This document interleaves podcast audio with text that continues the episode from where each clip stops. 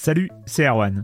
Je me permets ce petit message avant votre podcast pour vous parler du festival Silence on Joue qui aura lieu le 25 mai prochain à la Cité des Sciences et de l'Industrie à Paris. De 10h à 22h, on vous prépare une journée qu'on espère passionnante avec des discussions, des débats au cœur même de la Cité des Sciences et une soirée mémorable dans un grand amphithéâtre. La billetterie est ouverte, le lien est dans la description des derniers épisodes et vous trouverez aussi un lien vers la programmation. C'est 20 euros pour la journée et la soirée, et si vous voulez juste passer nous voir en journée, il suffit d'une entrée classique pour la cité, c'est 13 euros tarif plein avec éventuellement des réductions. C'est la première fois qu'on organise un truc pareil et on espère vraiment que vous répondrez présente et présent. En tout cas, nous, on a très envie de vous croiser de rencontrer celles et ceux qui nous écoutent chaque semaine.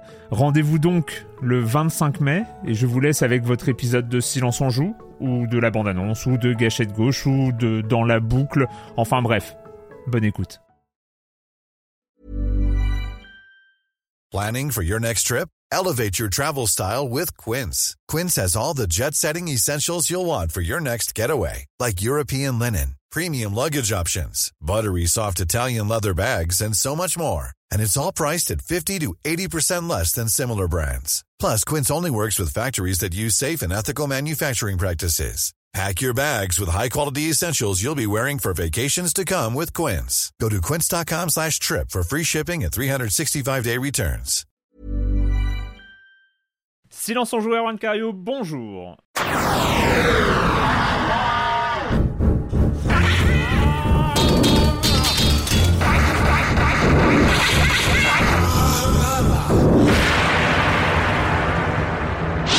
Au programme cette semaine, on l'a annoncé depuis quelque temps déjà, vous vous en doutez évidemment, c'est l'émission où nous allons essayer de décortiquer en détail la grosse sortie de l'année, de la décennie, je ne sais pas, on en parlera. En tout cas, le jeu qu'on attend, en tout cas qui a été annoncé depuis, euh, ça fait 8 ans déjà, et, euh, et, qui était le jeu le plus attendu, en tout cas euh, dans la communauté du jeu vidéo au sens très large. c'est vrai qu'il y a peu de titres de ce genre-là, j'ai toujours pas donné le titre d'ailleurs, je vais finir par le faire. Évidemment, nous allons parler de Cyberpunk 2077 durant cette émission. Le reste du programme, vous retrouverez quand même la chronique jeux de société de Jérémy Kletskin, le com des com, etc. Et je commence donc en accueillant trois de mes chroniques heureuses favoris.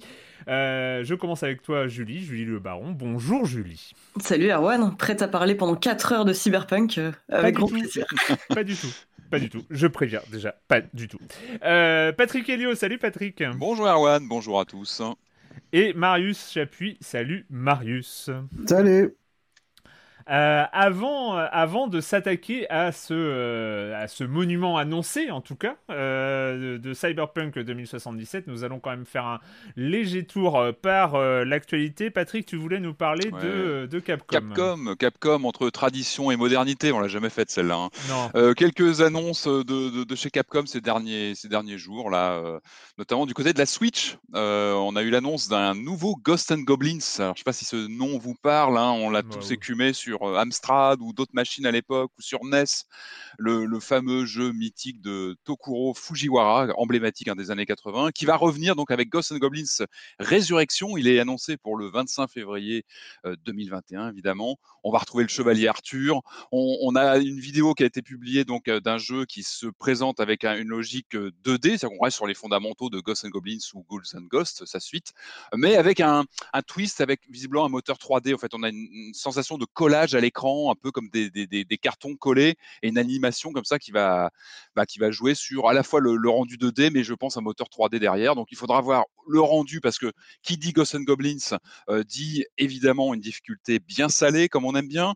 Euh, donc il faudra voir évidemment le, gameplay, comment ça réagit, c'est important. Mais en tout cas, moi j'ai plutôt un bon feeling. J'ai vu que ça fait pas mal réagir la communauté. C'est vrai que c'est un titre tellement emblématique que, bah, évidemment, on est tous attachés. Il y avait eu des remakes pas forcément hyper fréquentables avec le temps. Ah, il y a eu, bah, bah, en fait, tu as eu plusieurs choses. Tu as eu les Maximo, par exemple, qui, qui se réclamaient un petit peu, mais qui étaient plutôt sur de la 3D à époque PS2. Enfin, tu as eu toute une, série comme ça de, ouais, qui était en 3D. Mais là, c'était voilà, comme une branche un peu à part. Là, on revient vraiment sur le, les fondamentaux de l'origine.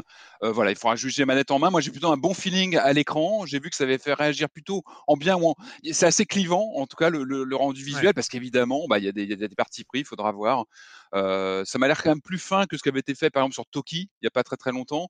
Euh, visuellement, ça a plus de plus de cachet, donc on, jugera. C'est sur le donc fin février sur Switch. Autre chose qui arrive également sur Switch chez Capcom, ça va s'appeler Capcom Arcade Stadium. Euh, ça va être en fait une compilation de bornes d'arcade qui sort donc, je crois que c'est sur fin février également, avec une entrée. En fait, on va télécharger un jeu. Je crois qu'il y aura 1943 le, jeu d'arcade qui va être mmh offert, et puis après des packs de 10 jeux en DLC qui vont permettre de, bah, de rejouer à des titres qu'on a déjà refait sur, sur différents émulateurs, mais aussi quelques titres qu'on a pas revu à ma connaissance depuis un petit moment, comme Forgotten Worlds, Bionic Commando ou Dynasty Wars.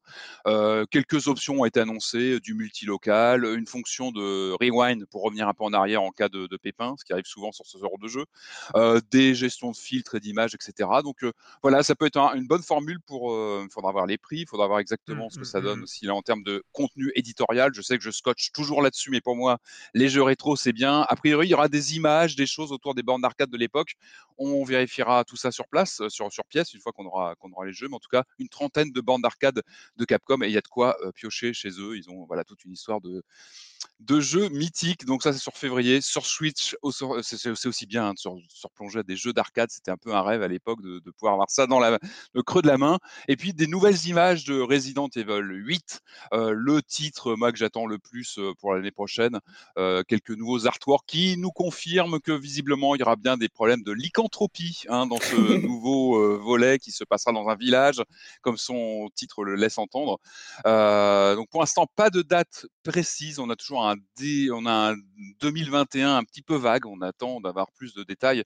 En revanche, euh, j'ai lu, j'ai pas regardé. Moi, je vous conseille vraiment de faire un blocus. il y a d'un côté la communication officielle donc de Capcom qui, voilà, qui bah, de façon très classique euh, déploie ses artworks, ses belles images, etc. A priori, il y, a, la suite du fameux leak dont on avait parlé, euh, le piratage hein, de, de, Capcom qui n'avait pas cédé aux pirates sur, bah, qui, avait, qui, avait, qui, avait, volé des données précieuses comment dire, caché de l'éditeur. Et des vidéos seraient sorties. On parle même d'après. J'ai pas, franchement, j'ai pas voulu fouiller. On parle même de, de passages euh, complets de jeu, comment dire, vers la fin. Donc ça, il faut vraiment pas voir. Mmh Moi, je vous conseille vraiment, mettez des œillères. Moi, j'ai vraiment pas envie de me faire spoiler ou gâcher euh, ce titre que j'attends. Moi, c'est le titre qui me fera certainement passer euh, sur la nouvelle génération de consoles. Donc, moi, mon conseil, on regarde les belles images que nous publie Capcom, mais on met des écoutilles, on ne, voilà, éviter ce genre de, de, parce que ça gâche complètement la fête. Et, en plus, il y a les vidéos de fin du jeu. Euh. Bah, c'est ce que j'ai lu, mais je ne suis mmh. pas allé creuser. Là, je vous dis juste ce que j'ai vu passer. Je ne veux pas les voir. Je ne m'intéresse pas à ça. J'attends le jeu, voilà, patiemment. Voilà, donc c'est Resident Evil 8 2021. On croise les doigts. J'espère que tous ces leaks n'auront pas d'impact sur la date de sortie d'ailleurs. Donc, euh, donc voilà, moi c'est. Euh, on va, on va suivre ça. J'ai l'impression qu'on va suivre ça, Patrick. Oui, hein, oui, je pense. Ouais, ouais, tu peux compter sur moi. Euh, Julie, on a. Alors, il s'est passé un truc quand même. C'est un jeu qui s'appelle Dévotion, qui avait été sorti de Steam pour une affaire que tu vas nous expliquer. Ouais. Qui était annoncé sur Google Games, sur GOG, et que finalement non et que finalement, non, ouais. Et, mais à quelques heures d'écart. Et ce jeu, ça s'appelle Dévotion. C'est quoi euh, c'est quelle, quelle est cette affaire donc? Bah déjà, bah, alors déjà, c'est quoi Dévotion Dévotion, c'est un jeu d'horreur taïwanais qui a été développé par un petit studio qui s'appelle Red Candle, qui avait déjà fait un, un très bon jeu euh, qui s'appelle Détention euh, deux ans plus tôt. Et donc Dévotion est sorti en février 2019 sur Steam. Mm. Et euh, c'est en gros, t'incarnes un scénariste sur le déclin euh, qui qui va enquêter un peu sur ce qui est arrivé à sa famille dans les années 80. C'est un très bon jeu avec une très belle ambiance et qui a le malheur euh, de faire figurer un poster sur lequel il y a la mention euh, Xi Jinping, Winnie l'ourson, idiot, en gros. Et euh, ça, c'est un peu ce qu'a ce qu'a causé le, c'est complètement ce qui a causé le retrait du jeu. En fait, dès que des joueurs des joueurs s'en sont rendus compte, des joueurs chinois, donc ont commencé à faire du review bombing sur Steam. En fait, en critiquant le jeu pour ses prises de position politiques.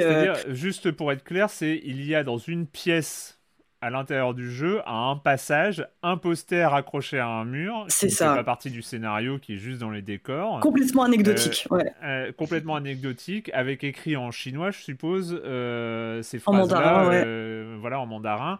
Euh, et, donc euh, voilà, et ça, ça suffit, sachant que c'est un jeu taïwanais, donc en fait le contexte géopolitique euh, rentre aussi en, jeu là-dedans. Oui. Et, pour, bah, pour expliquer aussi pourquoi le sujet Winnie l'ourson est un sujet sensible en, Chine, en fait ça commence en 2013 où il y, y, a, eu une photo en fait de Xi Jinping et Barack Obama qui circulait donc à la suite d'une réunion au sommet et euh, donc en fait, euh, des, euh, internautes en fait ont commencé à poster des mèmes en fait avec Tigrou, donc qui, qui, était censé représenter Barack Obama, et Winnie l'ourson qui représentait donc Xi Jinping, un peu plus petit, un peu plus ventripotent et euh, ça n'a pas du tout été apprécié par le gouvernement chinois. En fait, dès 2017, euh, quand tu tapais euh, Winnie l'ourson sur le réseau social Weibo, tu avais un message qui disait non, ce contenu est illégal. Quoi. Donc c'est un sujet sensible au même titre que Peppa Pig, mais bon, ça c'est ça c'est la ah du gouvernement chinois, ouais, ouais, qui est aussi Pourquoi Peppa Pig? Alors justement, Peppa Pig, je me souviens même plus, tu vois. Enfin, mais pour une raison toute bête, hein, je pense qu'il a dû être comparé au leader chinois à un moment, quoi. Et le, problème, bah, c'est que donc du coup, les, les notes euh, enfin les, critiques sur Steam ne faisaient état que de ce poster. Euh, en fait, ah on ne les voit plus maintenant parce que le jeu a été retiré de Steam, mais si vous regardez en fait la, bande originale du jeu, tous les commentaires, enfin du coup j'en avais fait traduire pour un article sur Canard PC, mais euh, font état de c'est honteux que ce jeu se permette de prendre des positions politiques alors que comme on l'a dit c'est juste un petit asset dans le jeu et euh, qui a été en plus retiré dès que les euh, développeurs s'en sont mhm. rendus compte et se sont dit mince, euh, ils ont retiré l'asset du jeu et ça n'a pas suffi, donc le jeu a été censuré en Chine. Retiré D'après la communication officielle du studio, il s'agissait d'un acte isolé à l'intérieur du studio d'un développeur qui aurait mis ça d'une manière un peu, enfin militante. C'est ça. Et ce qu'ils ont, mais puis, enfin, je veux dire, ce qu'ils ont dit officiellement, c'est que c'était un placeholder et qu'ils ont mal vérifié, etc. Ils s'en sont copieusement excusés en disant voilà on, ne voulait, on ne pensait pas à mal, on ne voulait pas heurter la sensibilité de nos joueurs. Mais euh, malheureusement, bah, le jeu qui est très bon par ailleurs euh, n'est toujours pas disponible sur Steam et donc euh, je me réjouissais de le voir sortir sur sur GOG. Sauf que GOG, donc après avoir annoncé qu'ils allaient faire figurer le jeu sur leur plateforme, ont posté un tweet qui disait, excusez-moi. Alors aujourd'hui, nous avons annoncé que le jeu Dévotion allait arriver sur GOG, mais après avoir reçu beaucoup de messages de gamers, nous avons décidé de ne pas le lister sur notre jeu sur, notre magasin. C'est quand même terrible, quoi. C'est affolant. Quelques heures vraiment après, quoi. Ouais. il a suffi de quelques heures et d'une mobilisation euh, donc de, euh, de, des internautes, euh, des, internautes, enfin en tout cas des militants chinois, hein, parce que mm. c'est c'est clairement une, frange, une, frange militante. Hein, c'est pas c'est qui. Je trouve ça assez dingue de leur part justement d'annoncer que le jeu sera pas présent de manière aussi vague en fait en disant on a reçu plein de messages de gamers donc du coup hop le jeu ne sera pas là quoi. C'est d'ailleurs c'est bizarre qu'ils ne l'aient pas posté directement en disant voilà on vous on le met en ligne maintenant. C'est-à-dire qu'ils ont annoncé est-ce qu'ils n'ont pas tâté le terrain? Est-ce qu'ils n'ont pas dit on va le publier et puis finalement c'est étrange. Parce qu'en général tu dis euh, tu dis on le publie maintenant quoi. On, vous on vous le met en dispo sur le sur le catalogue tout de suite. C'est pour rappel GOG c'est euh, c'est des projets hein. Mmh. euh, ça, ça, leur fait une jolie petite semaine, mais, mais surtout, je comprends pas en fait comment on peut prendre la décision de publier un tel jeu en faisant semblant de pas savoir la polémique. C'est ça, parce que c'est quand même une affaire qui avait eu un certain retentissement. Bah oui, oui, oui, bien sûr. Je veux dire, euh, à partir du moment où euh, tu sais que tu vas euh, poster ce jeu, enfin, tu te renseignes un minimum, c'est le premier truc que tu vois en fait. Donc soit tu assumes que tu vas avoir une shitstorm avec des, des, franges de joueurs chinois vénères et voilà, soit tu soit tu le publies pas, mais tu mais faire ça, c'est vraiment d'un ridicule mais euh, mais dingue en fait. Ah ouais complètement. du coup, ça ne fait que coup de pub pour euh, pour GOG et ça se retourne contre eux à la fin et euh, voilà. Là où j'ai vraiment de la peine, c'est pour c'est pour les développeurs parce que les développeurs ce qui, était intéressant dans ce jeu, justement, c'est que c'était un jeu d'horreur qui s'inspire de, gros titres occidentaux ou japonais, mais qui incorporait vraiment des éléments de folklore local, vraiment ultra intéressant. Il y avait vraiment la patte taïwanaise. Ouais, c'était et euh, bah, là, ils prévoient de faire un autre jeu, mais forcément, enfin, ils ont, euh, ils ont super peur en fait des retours. Ils disent voilà, on espère vraiment regagner la confiance des joueurs, mais euh, ils ont l'impression qu'il y a une rupture entre le public et, leur jeu. Est-ce qu'il est disponible quelque part? Bah alors de manière légale, non. Ah, ah, sur Switch, sur Switch. Sur Switch. Il est disponible sur Switch, ouais. D'accord. Donc les vrais rebelles, c'est Nintendo. C'est ça. Voilà, voilà. Donc après. Euh, c'est compliqué. Je crois que le premier avait été adapté en film, non Si je dis pas de bêtises, il n'y a pas eu une adaptation. Eh ben, je crois qu'il y a une adaptation à venir, euh, ouais, de détention. Ça a été annoncé, mais j'ai vu passer quelque chose sur le. Ça vient d'être annoncé, ouais. C'est ça. Donc euh, bon, en tout cas, voilà. Si, si, il a été adapté. Ouais. Ah, ça a déjà été adapté. Bah, j'ai pas vu encore. Ouais. Le com des com de la semaine dernière, euh, on a euh, un commentaire de JBC qui euh, dit Je voulais revenir rapidement sur l'intervention de Patrick concernant Doom Eternal sur Switch. Je souhaitais juste rappeler que cette version, ainsi que la plupart des FPS et TPS sortis sur la console, bénéficient de la visée au gyroscope qui, loin d'être un gimmick, loin d'être un gimmick, rend, après une courte période d'adaptation, les shooters au pad bien plus confortables qu'avec uniquement mhm. la visée au stick droit y compris en portable. Ce qui m'amène à ce cri de désespoir, mais pourquoi diable les mêmes jeux sortis sur les consoles concurrentes, notamment la PlayStation qui comporte également un gyroscope sur leur manette, ne bénéficient pas de cette fonction? Et c'est vrai qu'on pouvait en rire un petit peu au début avant d'avoir manipulé, parce que c'est vrai qu'il y a eu toujours ce débat des FPS sur console avec cette visée au stick où on s'est tous habitués évidemment à force mais euh, qui n'est pas la même précision qu'à la souris. Et c'est vrai que ce système, avec le, contrôle mixte finalement entre le pad et le gyroscope, permet une précision euh, ça affine. à la console, ça affine. Et c'est vrai que euh, c'est vrai que ça, ça, alors que ça peut, ça pourrait exister sur les autres les autres consoles, ça ne l'est pas, ça n'est pas implémenté il fait très très bien de, me, le souligner, c'est vrai que je l'avais pas précisé. En fait, c'est tellement naturel quand tu joues euh, que tu, tu l'oublies en fait. Mais c'est fondamentalement, je, parlais de la précision justement sur les, les, petits sticks analogiques qui sont pas parfaits pour Doom Eternal sur, sur Switch. C'est vrai que j'ai joué aussi sur euh, donc en docké avec le, le contrôle pad pro. Et là aussi, tu as cette, euh, cette tu affines ta visée comme ça avec le, le, motion et ça marche très très bien. C'est vrai que c'est un vrai plus de la version Switch. Je suis complètement d'accord. Et c'est tellement naturel que tu finis par l'oublier et ce qui est plutôt bon signe. C'est que c'est tellement. Euh, et ça permet vraiment d'affiner complètement. Et à propos de, ce, de, Doom Eternal, encore, hein, tu avais parlé, euh, tu avais parlé euh, et j'avais lancé un débat. Hein. j'avais lancé un débat tout seul moi-même, personne ne m'avait rien demandé. sur la touche R3 ah, et L3. Hein, je, les mets, je les mets les deux, les deux totalement dans le même sac. On rappelle, c'est quand on appuie sur le stick, c'est la pression sur le on appuie sur le, le petit clic, clic, clic, clic, clic. Le clic d'appui sur le stick R et L, donc gauche et droite. Euh, et donc j'ai lancé quand même sur Twitter un sondage hein, euh, sur est-ce que l'utilisation de ce bouton R3 ou L3 donc, euh, est une, une calamité ou est-ce que ça passe Et le résultat du sondage, c'est quand même quasiment deux tiers, un tiers. Deux tiers, c'est une calamité. Un tiers, alors c'est pas du tout représentatif de que dalle, hein, on est d'accord. Sur un euh, échantillon de combien de personnes Voilà. ta, question est un peu orientée quand même, monsieur. pas du tout, pas du tout. Est-ce que c'est une plaie Oui ou non Est-ce que c'est une calamité ou est-ce que c'est génial? J'adore ça.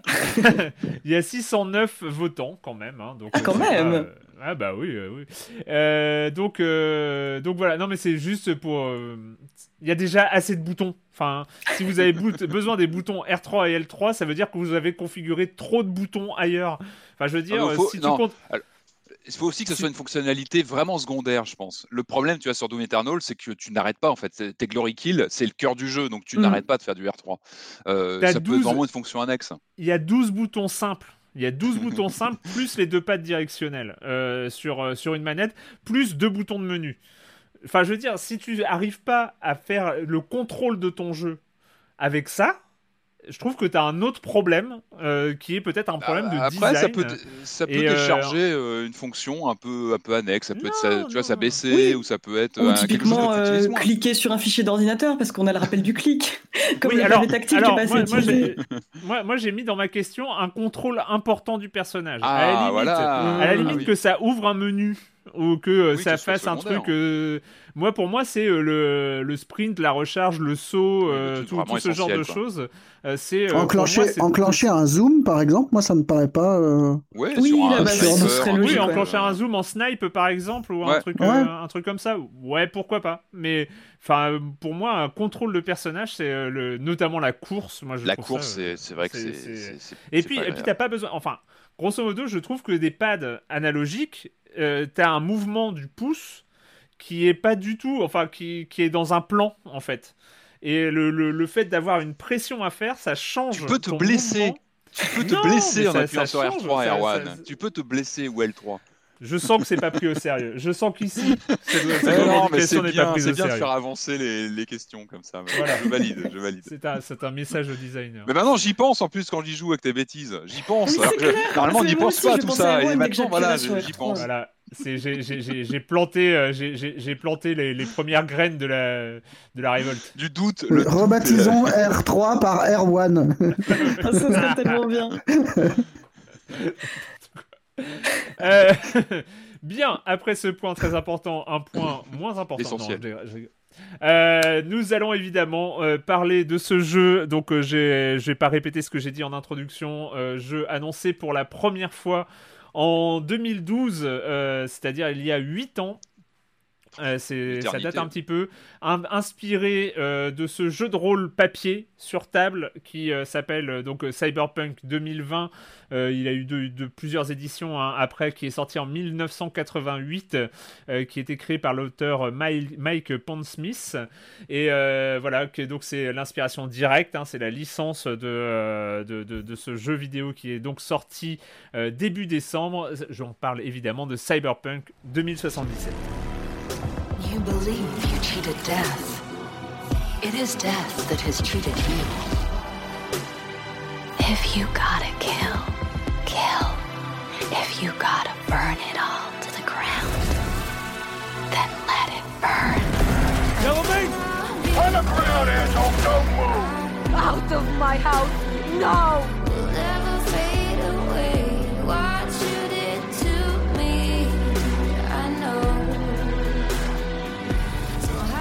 Cyberpunk 2077, donc euh, si j'ai parlé évidemment de, cette, de ces 8 ans d'attente, euh, alors 8 ans d'attente qui ont été rythmés hein, par euh, évidemment plusieurs, plusieurs annonces, celle d'octobre 2012 où on a, on a vu apparaître le nom de ce jeu, Cyberpunk 2077, après il y a eu un premier teaser dès janvier 2013, euh, et puis après, différentes annonces euh, avec euh, quelques années où on n'a pas eu d'annonce. Il y a eu quand même entre-temps la sortie de The Witcher 3, hein, qui n'est pas forcément chercher la date exactement de sortie de Witcher 3, c'est par rapport à 2015, tout ça, 2015. je crois. C'est ça, donc on est... Voilà. il annoncé avant et c'est vrai qu'au tout début, lors de l'annonce en 2012, on se disait, bah, peut-être, on, pensait 4 ans plus tard, hein, donc on allait peut-être le voir en 2016. Évidemment, annonce qui est, enfin, attente qui a été très vite refroidie. Euh, le jeu, euh, on a découvert en 2018 qu'il sera jouable, que c'était un jeu jouable à la première personne. Euh, après plusieurs retards, c'est, donc, il est sorti finalement. Je crois qu'il avait été annoncé au début de l'année. Euh, dans un premier temps, au début de l'année 2020. Euh, et donc, il a été euh, reporté plusieurs fois pour aboutir à cette sortie début décembre parce que vous comprenez, il fallait corriger les multiples bugs et sortir un jeu parfait. Hein c'était, c'était ça l'idée, je crois. donc, qu'est-ce, que, qu'est-ce qu'il y a d'autre? En fait, avant de, parler, avant de parler du jeu, je voulais parler de cette attente et de, de ce que ça a créé. Euh, ce, qui ce que ça a créé déjà, c'est euh, que euh, Cyberpunk 2077 a atteint les 8 millions de précommandes.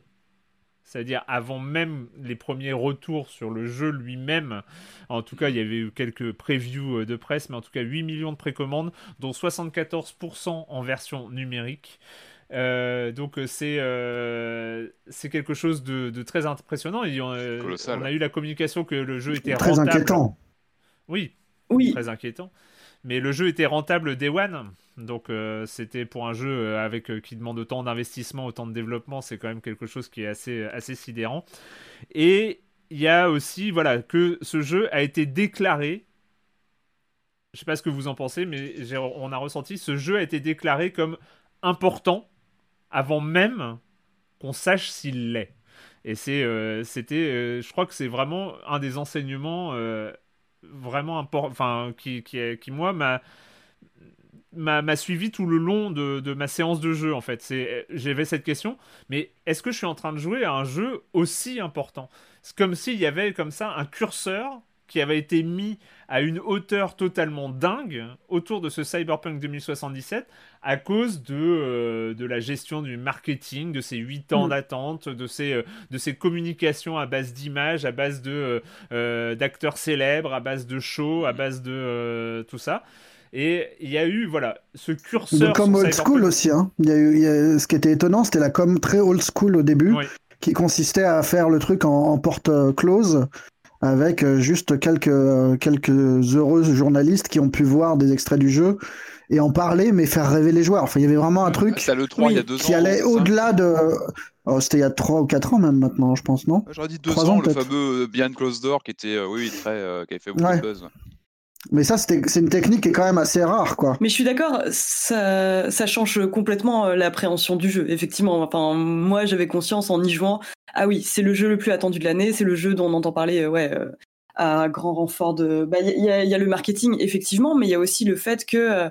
mais il y avait des news sur tout et n'importe quoi en fait en dehors des communications officielles. Je me souviens du moment où on a appris qu'on on pourrait customiser les, euh, les, organes génitaux des personnages, c'était partout. Enfin, je veux dire, il y avait des news partout pour ce qui est pour moi un non-événement total, quoi. Hmm.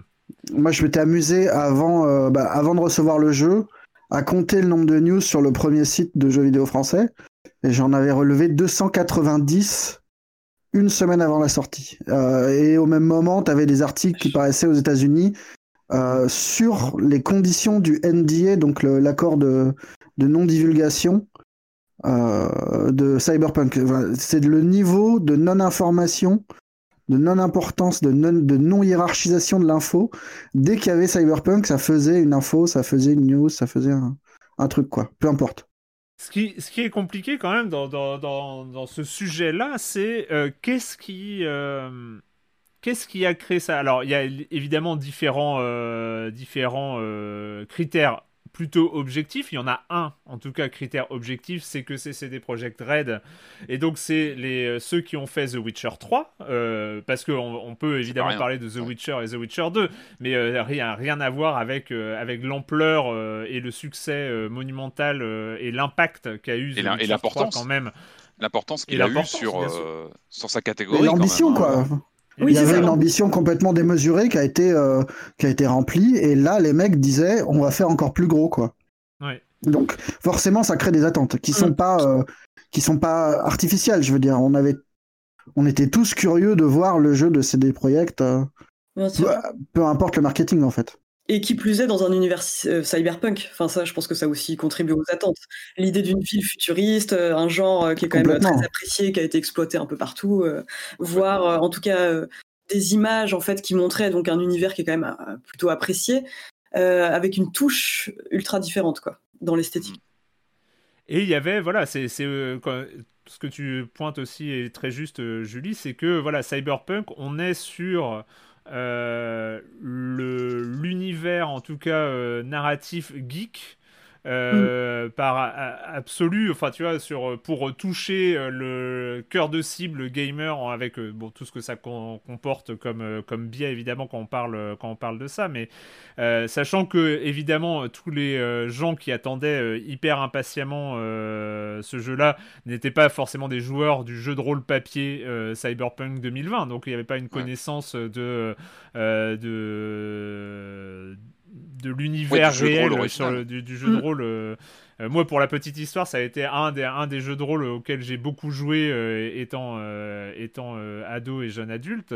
Mais pour moi, c'était rigolo parce qu'au moment de l'annonce et après, je me disais, mais ils sortent, ils ressortent cette licence euh, de, euh, de très loin parce que finalement euh, c'est un jeu qui c'est un jeu de rôle qui a été important dans l'univers des jeux de rôle papier des jeux de rôle sur table.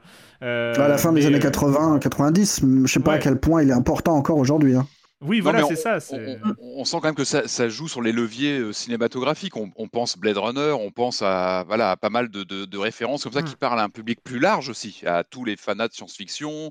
Je pense à une grande frange de, cinéphiles aussi qui peuvent être attirés par ce titre pour ça. Pour, ah, mais c'est tout, en fait. Je euh, pense que contrairement à la fantasy de, The Witcher, Où, je pense que ouais, il n'y a, pas forcément le, la, même diversité. Là, on peut enfin que qu'on soit lecteur euh, cinéphile ou euh, ou BDphile ou, ou, peu importe, tu as des bases de référence énormes en fait partout. Et que tu les, forcément tu, les retrouves dans le dans le jeu quoi. Bien sûr, puis tu rajoutes, comme, tu, comme vous disiez, euh, un acteur très connu, tu rajoutes, voilà, tu saupoudres de trucs pop et puis de néons flashy, et puis évidemment, tu, tu as potentiellement un, public super large. C'est ce qui Après, à côté, ça cristallisait beaucoup d'attentes. Hmm, il y, a, aussi, enfin là on parle, il y, a, aussi les, promesses qui avaient été faites autour de ce jeu. Il faut voir aussi, enfin faut bien discerner les attentes démesurées hmm. parfois des joueurs et les promesses des développeurs mais il y avait quand même l'idée d'un jeu, quand même, je sais pas s'ils ont prononcé le mot révolutionnaire, mais quand même un jeu qui allait changer la donne, incorporant des jeux de rôle dans un open world, quoi. C'est ça, il y avait, aussi un discours, euh, et c'est là où on, rejoint quand même euh, l'opération marketing hyper classique, je suis totalement d'accord avec toi euh, Marius, c'est-à-dire sur ce saupoudrage de news, sur des exclusivités, sur des behind closed door, donc des, salles fermées où on va faire tester à quelques journalistes, on va faire des previews, on va faire des 15 minutes, on va donner 15 minutes de jeu à tel journaliste, 45 minutes de jeu 3, 2 mois avant la sortie tel autre, à tel autre journaliste qui vont pouvoir parler du jeu mais sans montrer les images. Euh, on a joué à 45 minutes à, Cyberpunk, on a joué 3 heures, on a joué 15 heures. Euh, avec et, là, les, mots, les mots sont plus forts parfois qu'une vidéo dans ces cas-là. Quand justement on te parle fiévreusement d'un passage qui a, qui a, marqué les esprits comme à l'E3 il y a deux ans, euh, ça fait monter la pression clairement pour, pour les joueurs. C'est évident. Il y a une sorte de, voilà, de, de, le fait de raconter le jeu, t'envoie du rêve, mm. clairement. Et donc, c'est vrai que j'en ai parlé euh, tout à l'heure, mais je sais pas, euh, je sais pas vous, mais il y avait euh, ça. J'ai pas joué à ce jeu de la même manière. C'est ce que tu disais, Julie, tout à l'heure. On ne joue pas à ce jeu de la même manière qu'on joue à un autre jeu. Non, c'est clair. Et je sais pas, Patrick, c'est quelque chose que tu as ressenti aussi? Non, je suis d'accord sur le côté old school. Moi, ça m'a fait penser, tu sais, à certains gros gros films euh, qui, ou alors où l'avant-première est très très très réduite, ou alors il y a une communication ultra euh, ultra verrouillée euh, auparavant. oui, on a quand même la sensation que le, studio a roulé des mécaniques avant de lancer. Il y avait il y avait il y avait sciemment l'envie de monter le buzz, le, le, le, créer un mythe avant même de toucher la manette. Enfin, c'est vrai quand mm. tu quand tu y poses tu poses les pieds dans, dans le jeu, tu as des attentes colossales évidemment. c'est quelque chose qu'on connaît chez Rockstar Rockstar. Rockstar était habitué à ça hein, depuis, euh, depuis quelques années. c'est la seule euh, comparaison valide. C'est voilà, c'est ce qui nous saute aux yeux parce qu'on connaît mm. les voilà, on connaît les process de, de, Rockstar entre Red Dead, les GTA ou pareil, tu as une montée comme ça en puissance, une communication savamment orchestrée. Euh, euh, voilà, en, plusieurs années avec euh, voilà des, infos qui tombent peu à peu. Finalement, le, le, le, jeu qui a fait euh, qui, a, qui a fait la rupture là-dessus, c'est GTA 4. Hein. Donc c'est vraiment au moment de la sortie de GTA 4 avec les bandes annonces de l'arrivée de Nico Bellic à, à, à New York de et il y avait comme ça, ils ont, ils ont créé. Ça existait évidemment les annonces depuis GTA 3, San Andreas et Vice City. Il y avait déjà eu des attentes autour, autour de GTA et Red Dead, mais euh, avant, il faut se souvenir qu'avant GTA 4, euh, Rockstar faisait d'autres jeux. Euh, bien sûr, Avait d'autres licences. Alors que depuis GTA 4, il y a GTA Red Dead et puis, et puis on, on, oublie le reste. Bon, il y a quelques virées ailleurs, mais c'est. Et ça double tranchant. Ça double mm. tranchant parce que le joueur, avant même de prendre sa manette en main, il s'est fait un film. Il s'est fait son film du jeu qu'il va faire c'est à double tranchant. Un, il va avoir tendance à précommander parce qu'il est chaud bouillant, il a envie d'y jouer, il a envie d'y aller, donc euh, bah, il a tendance à, vouloir l'avoir le jour J euh, le plus vite.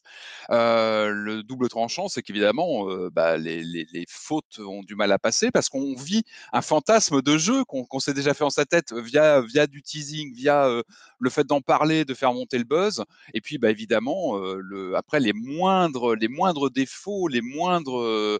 les moindres choses qui ne vont pas voilà, prennent une ampleur encore plus importante. Parce qu'on attend, parce qu'on a fantasmé. Donc, des fois, l'atterrissage dans la réalité euh, peut, faire, peut piquer. Et euh, bon, on va en parler, mais c'est ce qui s'est passé avec Cyberpunk.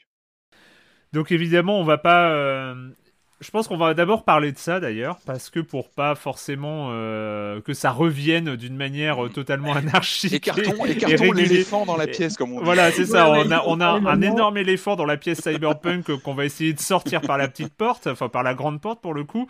c'est que voilà, il y a eu cette communication de CD Projekt Red euh, sur on va changer le jeu vidéo, on va, euh, on va tout éclater avec un jeu le, plus parfait. En plus, on a retardé suffisamment pour vous offrir, pour corriger les bugs et tout.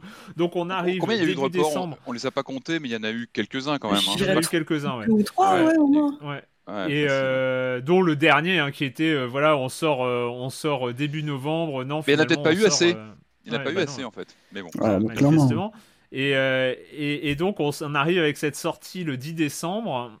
le premier point, et je pense que c'est le peut-être parce que sorti, il y a blindé de bugs. Ça, on va en parler de ces bugs, de, de, ces bugs précis qui arrivent à l'intérieur du jeu. Quand même, le point le plus dingue dans cette sortie, c'est qu'on découvre l'existence le 10 décembre de sous-versions hmm. PS4, Xbox. Euh, donc de non-jeux, euh, enfin de non-jeux, c'est-à-dire de jeux qui, ne sont, qui sont à des années-lumière de la promesse de CD Projekt Red. On apprend le jour même de la sortie parce que les journalistes qui ont joué au jeu l'ont joué dans des bonnes conditions avec généralement des versions PC et tout ça. Vous, hmm. nous en parlerez, Julie et Marius. Mais euh, on apprend le 10 décembre, le jour de la sortie, l'existence d'un sous Cyberpunk 2077. Avec la vidéo de Gotos, la fameuse. Même un sous, sous, sous Cyberpunk 2077, vu la gueule des versions euh, PS4 et Xbox One. Euh, c'est hallucinant. Et d'ailleurs, euh, enfin. Marius et moi, oui, on a eu des versions PC, mais il faut aussi savoir oui, que les... il n'y avait pas de clés distribuées aux journalistes avant le jour de la sortie. Donc forcément, pour ceux hmm. qui voulaient rendre un test et en heure, le passage par PC était obligatoire. Oui. Avec ce truc complètement délirant que moi j'ai vécu, parce qu'avec Erwan, on a demandé une copie. Euh, Naïvement, on a demandé une copie console qu'on nous a refusé, mais on nous a dit attendez, on revient vers vous, euh, machin. Et on nous dit finalement que oui, on peut vous avoir une version PC. Par contre, ça sera dans des conditions particulières. Ça sera, euh, on vous fait livrer un PC, clé en main, pour faire tourner le jeu. Et du coup, c'est ah moi qui ai réceptionné le truc et on a récupéré, mais enfin, c'est une bête de course, quoi. C'est le RTX 3080 avec l'écran géant incurvé, machin chouette. Euh. et t'as ce truc complètement mégalo du vous pouvez jouer à, notre jeu, mais que dans les meilleures conditions euh, possibles, qui est destiné à te faire voir le jeu dans une version idéale, qui était pété de bugs hein, par ailleurs, mais bon, qui est la version idéale. Et il y a, vraiment une façon de ne pas montrer les versions console qui est délibérée. Enfin, je veux dire, c'est pas un accident. Oui, c'est clair. Quand dans la com, là, quelques jours après le, le shitstorm, euh, les, les mecs font, font mine de dire oui, c'est vrai, on a peut-être un peu sous-estimé le problème PS4. Faut pas se foutre de la gueule du monde en fait. si si aucune image n'a été montrée, si contrairement à tous les autres jeux, il n'y a pas moyen d'avoir une clé console, c'est qu'il y a une raison en fait. Et quand on voit quand on voit, moi je m'attendais à un downgrade assez sévère, mais quand on voit l'état du truc, ça ne peut être que délibéré en fait. Oui, je sais pas, je sais pas quel est le terme euh, légal, mais il y a tromperie quoi. Légal, hein. ouais, non, mais il y a, mais il y a, y a une, mais il y a un truc qui est de, de, de montrer un produit qui n'est pas le même quoi, qui est vraiment radicalement différent. Alors c'était très chouette hein, sur RTX, mais ah bah tu m'étonnes. c'est quand même assez fou. Moi pour le coup j'avais un PC, euh, donc il y avait eu un tableau en fait avec la config minimale et la config recommandée. Moi j'étais à peu près au, niveau de la config minimale surtout, vraiment en termes de processeur etc. J'étais en config minimale à part euh, euh, ma carte graphique qui est une carte graphique moyenne moyenne gamme, une 1080 pour, pour être exact. Hmm. Et donc, euh, ouais, et donc toi, tu as, ils t'ont quand même, ils t'ont quand même filé une clé dans des conditions, voilà, mais c'était euh, sur PC et ils ont, ils, ont, ils ont vérifié que. Mais tu l'as eu avant. Toi, tu l'as eu le 1er décembre, moi, je l'ai eu le vendredi avant la sortie. D'accord. Et je devais ah rendre mon papier le lundi. ah mais moi aussi, hein, moi aussi en fait, euh, on m'a fait parvenir la clé le vendredi pour un test le lundi. c'était ouais, c'était un, un, sacré week-end. Et donc, euh, donc voilà, donc déjà il y a, euh, de toute façon Patrick, tu nous en parleras peut-être un peu plus précisément de cette version console euh, old génération. et ensuite, c'est vrai que, et là ça concerne donc, il y avait les tests, les, les, reviews et les, les critiques donc qui sont sortis sur des versions PC rutilantes, on va dire, en tout cas moins qui, qui n'avaient pas ces, ces, ces problèmes-là. Mais dans, tous les, dans toutes les conditions, il y a quand même, on est face à un jeu qui n'est pas fini. Euh, on est à un jeu qui est en une sorte d'early access euh, qui ne dit pas son nom. Et donc, euh, voilà, moi je voulais que vous partagiez peut-être voilà, au niveau des, des, des, problèmes quand même que vous avez eu, que vous avez eu en jeu. quels sont ceux qui vous ont le, le, plus marqué, Julie? Euh, Oui, bah alors moi, certains des problèmes euh, ont peut-être été corrigés par le patch Day One, donc il euh, faudra regarder un peu la liste des bugs qui ont été corrigés depuis. Mais moi, donc un des bugs qui m'énervait le plus, c'était un problème de caméra en fait sur mon personnage qui faisait que en plein milieu d'une scène un peu clé, parfois il allait regarder ses pieds ou regarder en l'air. Euh, j'ai eu aussi des moments où euh, j'évoluais dans une. J'ai eu un moment où j'évoluais dans une ville fantôme. Il y avait quasiment plus personne. c'était, euh, c'était ouais, en termes d'immersion, c'était très très étrange. La ville, en fait. Hein, ouais. Après, bon bah il y a les fameux scripts qui refusent de se lancer. ça, ça m'est arrivé plusieurs fois. Bon, c'était pas non plus complètement handicapant, mais c'est arrivé quand même 5-6 fois que je doive complètement relancer le jeu et recommencer euh, la mission au départ. Et puis, bah, tu sais, as toujours ce moment de flottement où tu te dis, euh, est-ce qu'il est censé se passer quelque chose ici ou est-ce que c'est important, euh, Julie, ça, parce que pénible. nous, on sait on sait repérer ce genre de trucs parce qu'on connaît, on les repère très vite. Moi, j'ai perdu une demi-heure comme ça sur un perso que je devais retrouver, qui n'était pas là, ça marchait pas. Mais je me dis, tu vois, le joueur qui, vient à Cyberpunk parce que il est attiré par l'univers, etc. Il aura peut-être pas ces codes que nous on a plus en tant que, tu vois, que joueur régulier. Ça peut être un problème. Tu peux vraiment passer beaucoup de temps à chercher, tu vois, un pointeur, un truc qui n'est pas là. C'est ça, exactement. ça peut vraiment te gâcher le truc. Bon voilà, c'est une bah parenthèse, mais je pense que voilà, si t'es joueur habitué, oui, ça peut vraiment. Ah, de toute façon, globalement, je trouve que c'est pas un joueur très bienveillant pour les nouveaux venus. Hein. Tout ce qui est ergonomie et euh, design, c'est quand même euh, des fois à se taper la tête contre ah les oui, murs. Ça, hein, on en parlera plus tard, mais oui, en termes d'interface, euh, équipement des armes et tout, ouais. Mais pour la question, la question des bugs, après, oui, c'est pas mal de petits trucs qui viennent rompre l'immersion, mais qui sont, qui sont présents tout le long du jeu. Ça va être des armes qui flottent, euh, mmh. des, euh, des personnages. Bon, après, on parlera de l'IA, c'est encore un autre sujet, mais il y a des personnages contre lesquels tu es censé te battre qui restent coincés au même endroit euh, en te balançant des trucs genre, eh ben viens, montre ta gueule. Bah oui, mais enfin, en fait, c'est lui qui reste coincé derrière son mur, donc oui, ça brise un peu le côté immersif, quoi. C'est ce qui est vraiment dommage. Et après, oui, un autre truc, mais bon, moi qui avait plus tendance à me faire rire que m'énerver, c'était les, les, personnages qui s'animent pas, en fait, qui t'accueillent en faisant une petite pause. Donc quand c'est le personnage de Keanu Reeves, c'est quand même assez drôle, quoi.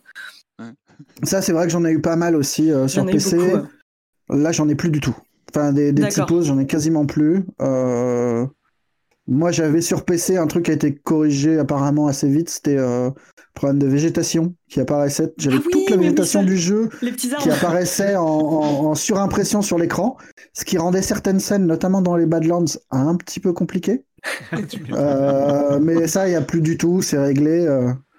c'est vraiment du, du ouais c'est des problèmes de journalistes en fait. De, de mecs qui ont justement ce, qui, ce qui était aussi un problème de journalistes et qui semble être réglé, c'est euh, la, profusion euh, un peu problématique euh, de, de sex toys masculins, mm. enfin de, de, God, un peu partout dans le jeu, qui, lors d'une mise à jour, ont été opportunément remplacé par des, par des, cendriers et des paquets de cartes. Hein, donc, du coup, c'était une blague C'était quoi on sait, on sait le fameux Justement, moi je m'interroge beaucoup parce que moi sur ma version, euh, j'avais j'avais beaucoup de gods, mais j'avais aussi beaucoup de cartes et de cendriers. donc du coup, c'est à se demander euh, ce qui s'est passé. Est-ce que c'était un bug? Est-ce que, parce que si c'est une blague, c'est vraiment une très très mauvaise blague. Ouais, puis les cendriers, est-ce que c'est un bon message?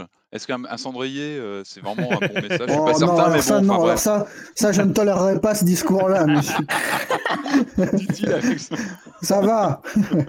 non, j'ai pas de cigarette à la main. Tu peux pas le prouver. Vite, capture écran. En fait, tu, tu, dis, tu dis problématique. Je trouve c'est moins problématique parce que dans le fond, c'est pas très grave que symptomatique d'une espèce de crétinerie ambiante sur laquelle on reviendra plus tard, je pense. Mais euh, voilà. Ouais.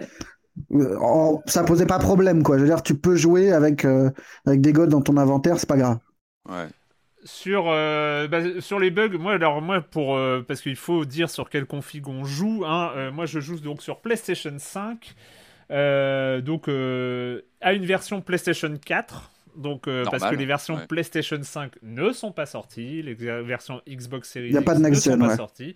alors, on joue finalement à une version PC, euh, voilà, un, jeu qui tourne bien, on va dire. C'est ça le fond du euh, problème en fait. Hein, mais Un jeu PS4 qui tourne bien, voilà. C'est euh, grosso modo. D'accord.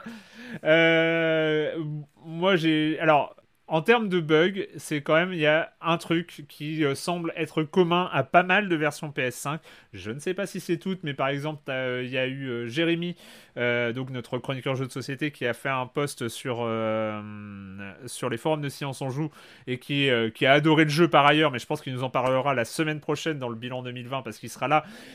mais il explique que il a, le jeu crash sur PlayStation 5 toutes les heures. Je confirme, moi aussi. Alors même c'est moi entre 45 minutes. J'ai grosso modo j'ai entre 45 minutes et une heure de jeu avant que à un moment random le jeu s'arrête. C'est-à-dire c'est crash total du jeu, sortie brutale.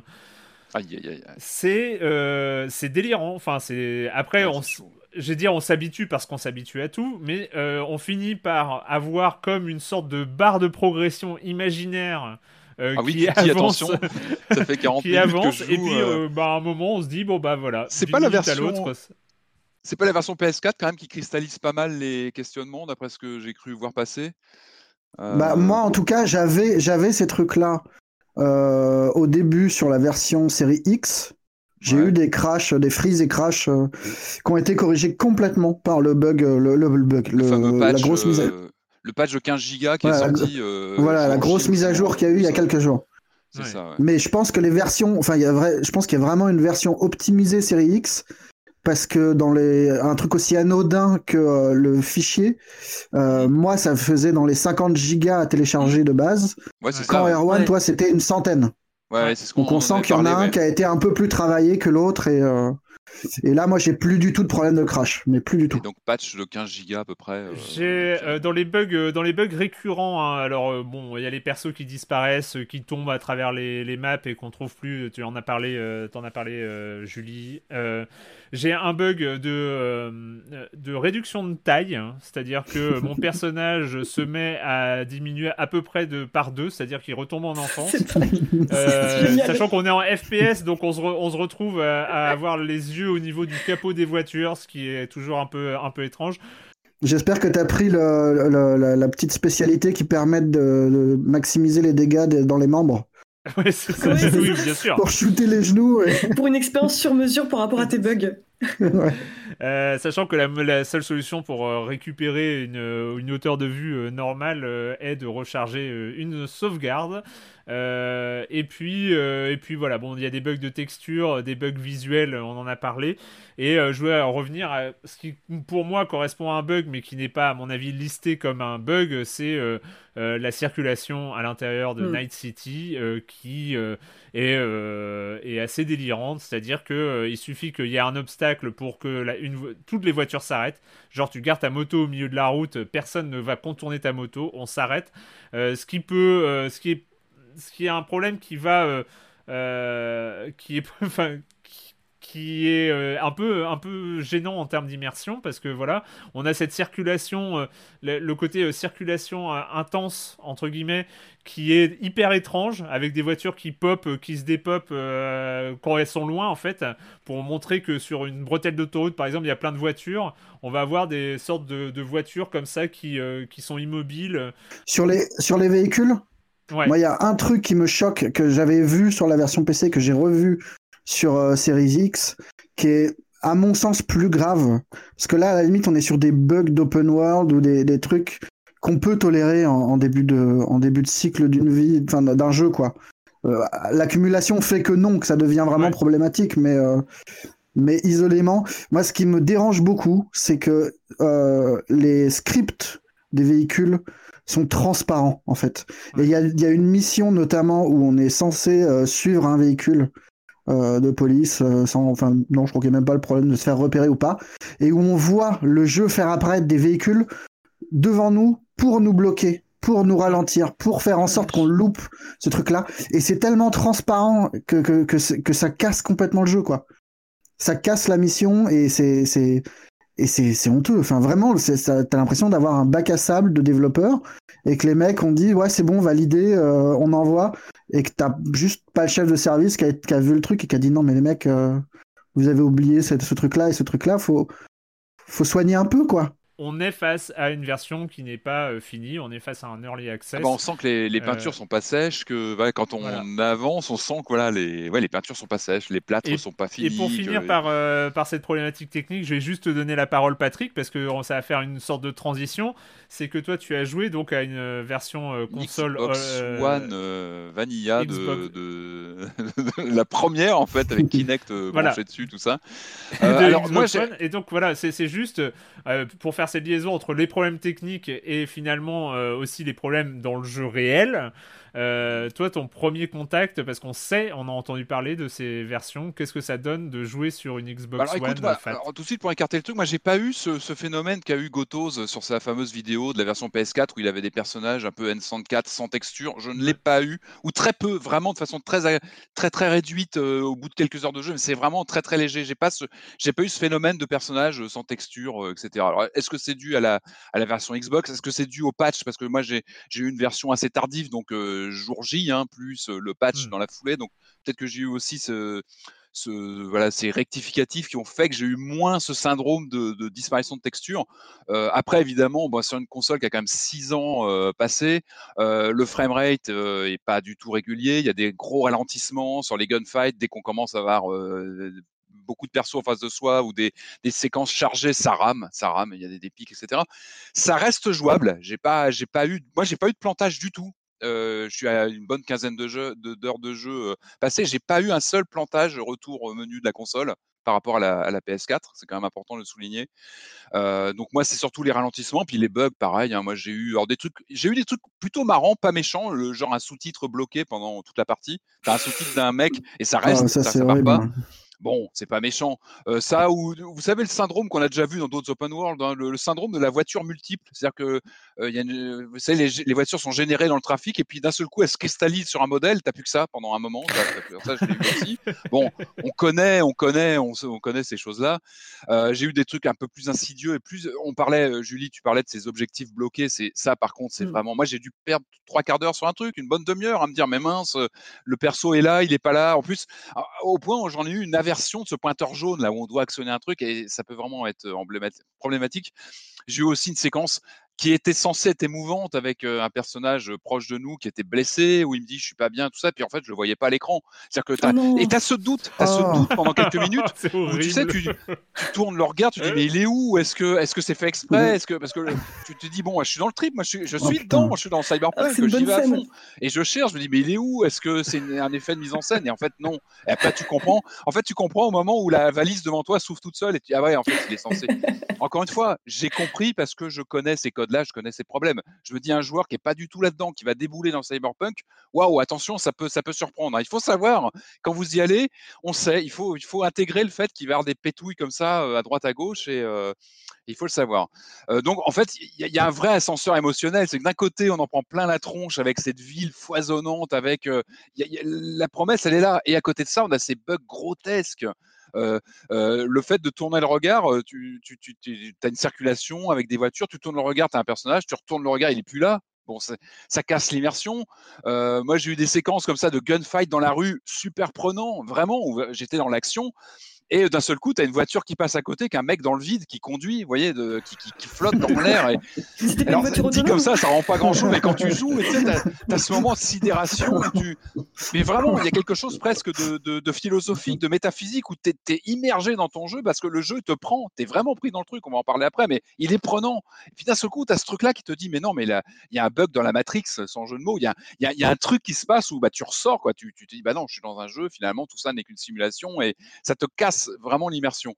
Il faut le savoir. Il y a vraiment une dichotomie entre le projet et puis après la, mise en application et euh, J'espère. J'ai du mal à jauger ce qui pourrait être réduit, euh, ce qui pourrait être réglé via des patchs. On le disait, il y a eu un gros patch de 15 gigas, je crois, jour 1 ou jour 2 après le lancement.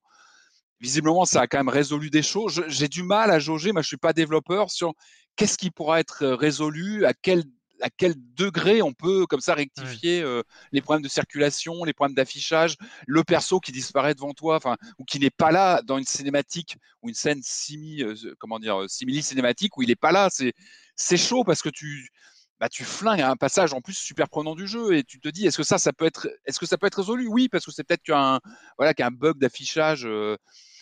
Mais en fait, voilà, les plâtres ne sont pas ne sont pas secs, les peintures non plus. Tu sens que là, on, a, on avance un peu à pas feutrer sur cette version là sur les premiers jours. Clairement, il est sorti trop tôt, c'est évident, c'est évident. Voilà, euh, ou en tout cas, euh, est-ce qu'il fallait le sortir sur ces consoles là euh, tout de suite? Je pense pas. On en avait un peu parlé la semaine dernière.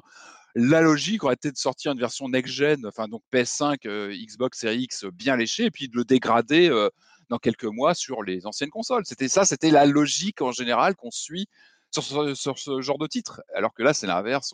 Ce qu'il faut, ce faut dire, c'est que d'après les comptes, 8 millions de précommandes, ça n'aurait pas pu avoir lieu sur la next-gen. C'est aussi ça. C'est, ah bah idéalement, ça aurait été Ça veut dire que sur ces 8 millions de précommandes et 74% dématérialisés, 76, je sais plus, mais euh, ça veut dire qu'il y a énormément, énormément de gens qui euh, découvrent, euh, qui auront de Cyberpunk cette image dont tu parles, d'un jeu qui rame dès qu'il y a plusieurs ennemis à l'écran et, tout ça. Ce qui est quand même. Oui, mais à la limite, justement, enfin, tu peux à l'inverse te dire. T'as 8 millions de précommandes, tu dois en avoir un paquet sur, sur current gen, enfin sur les PS4 et machin tu repousses, tu repousses. Ouais, bien sûr. Au pire, au pire, t'as 25% des gens qui, qui ont précommandé qui, qui annulent leur précommande. T'as des chances qu'ils l'achètent quand même derrière euh, une ah fois qu'il soit sorti. ouais. Et, et quand, enfin putain, le jeu est rentable day one. Ouais, c'est dingue. Tu vois, day one, un chantier pareil. Donc tu vas pas me dire que tu peux pas t'autoriser une petite largesse financière de quelques mois, euh, six mois s'il faut, tu vois pour livrer un jeu, parce que là, j'ai l'impression qu'il y a une confiance qui est brisée, mais de façon profonde, quoi. Parce qu'au-delà des bugs, t'as vraiment l'impression d'avoir été. Enfin, moi, je trouve que le studio prend les gens pour des cons, en fait.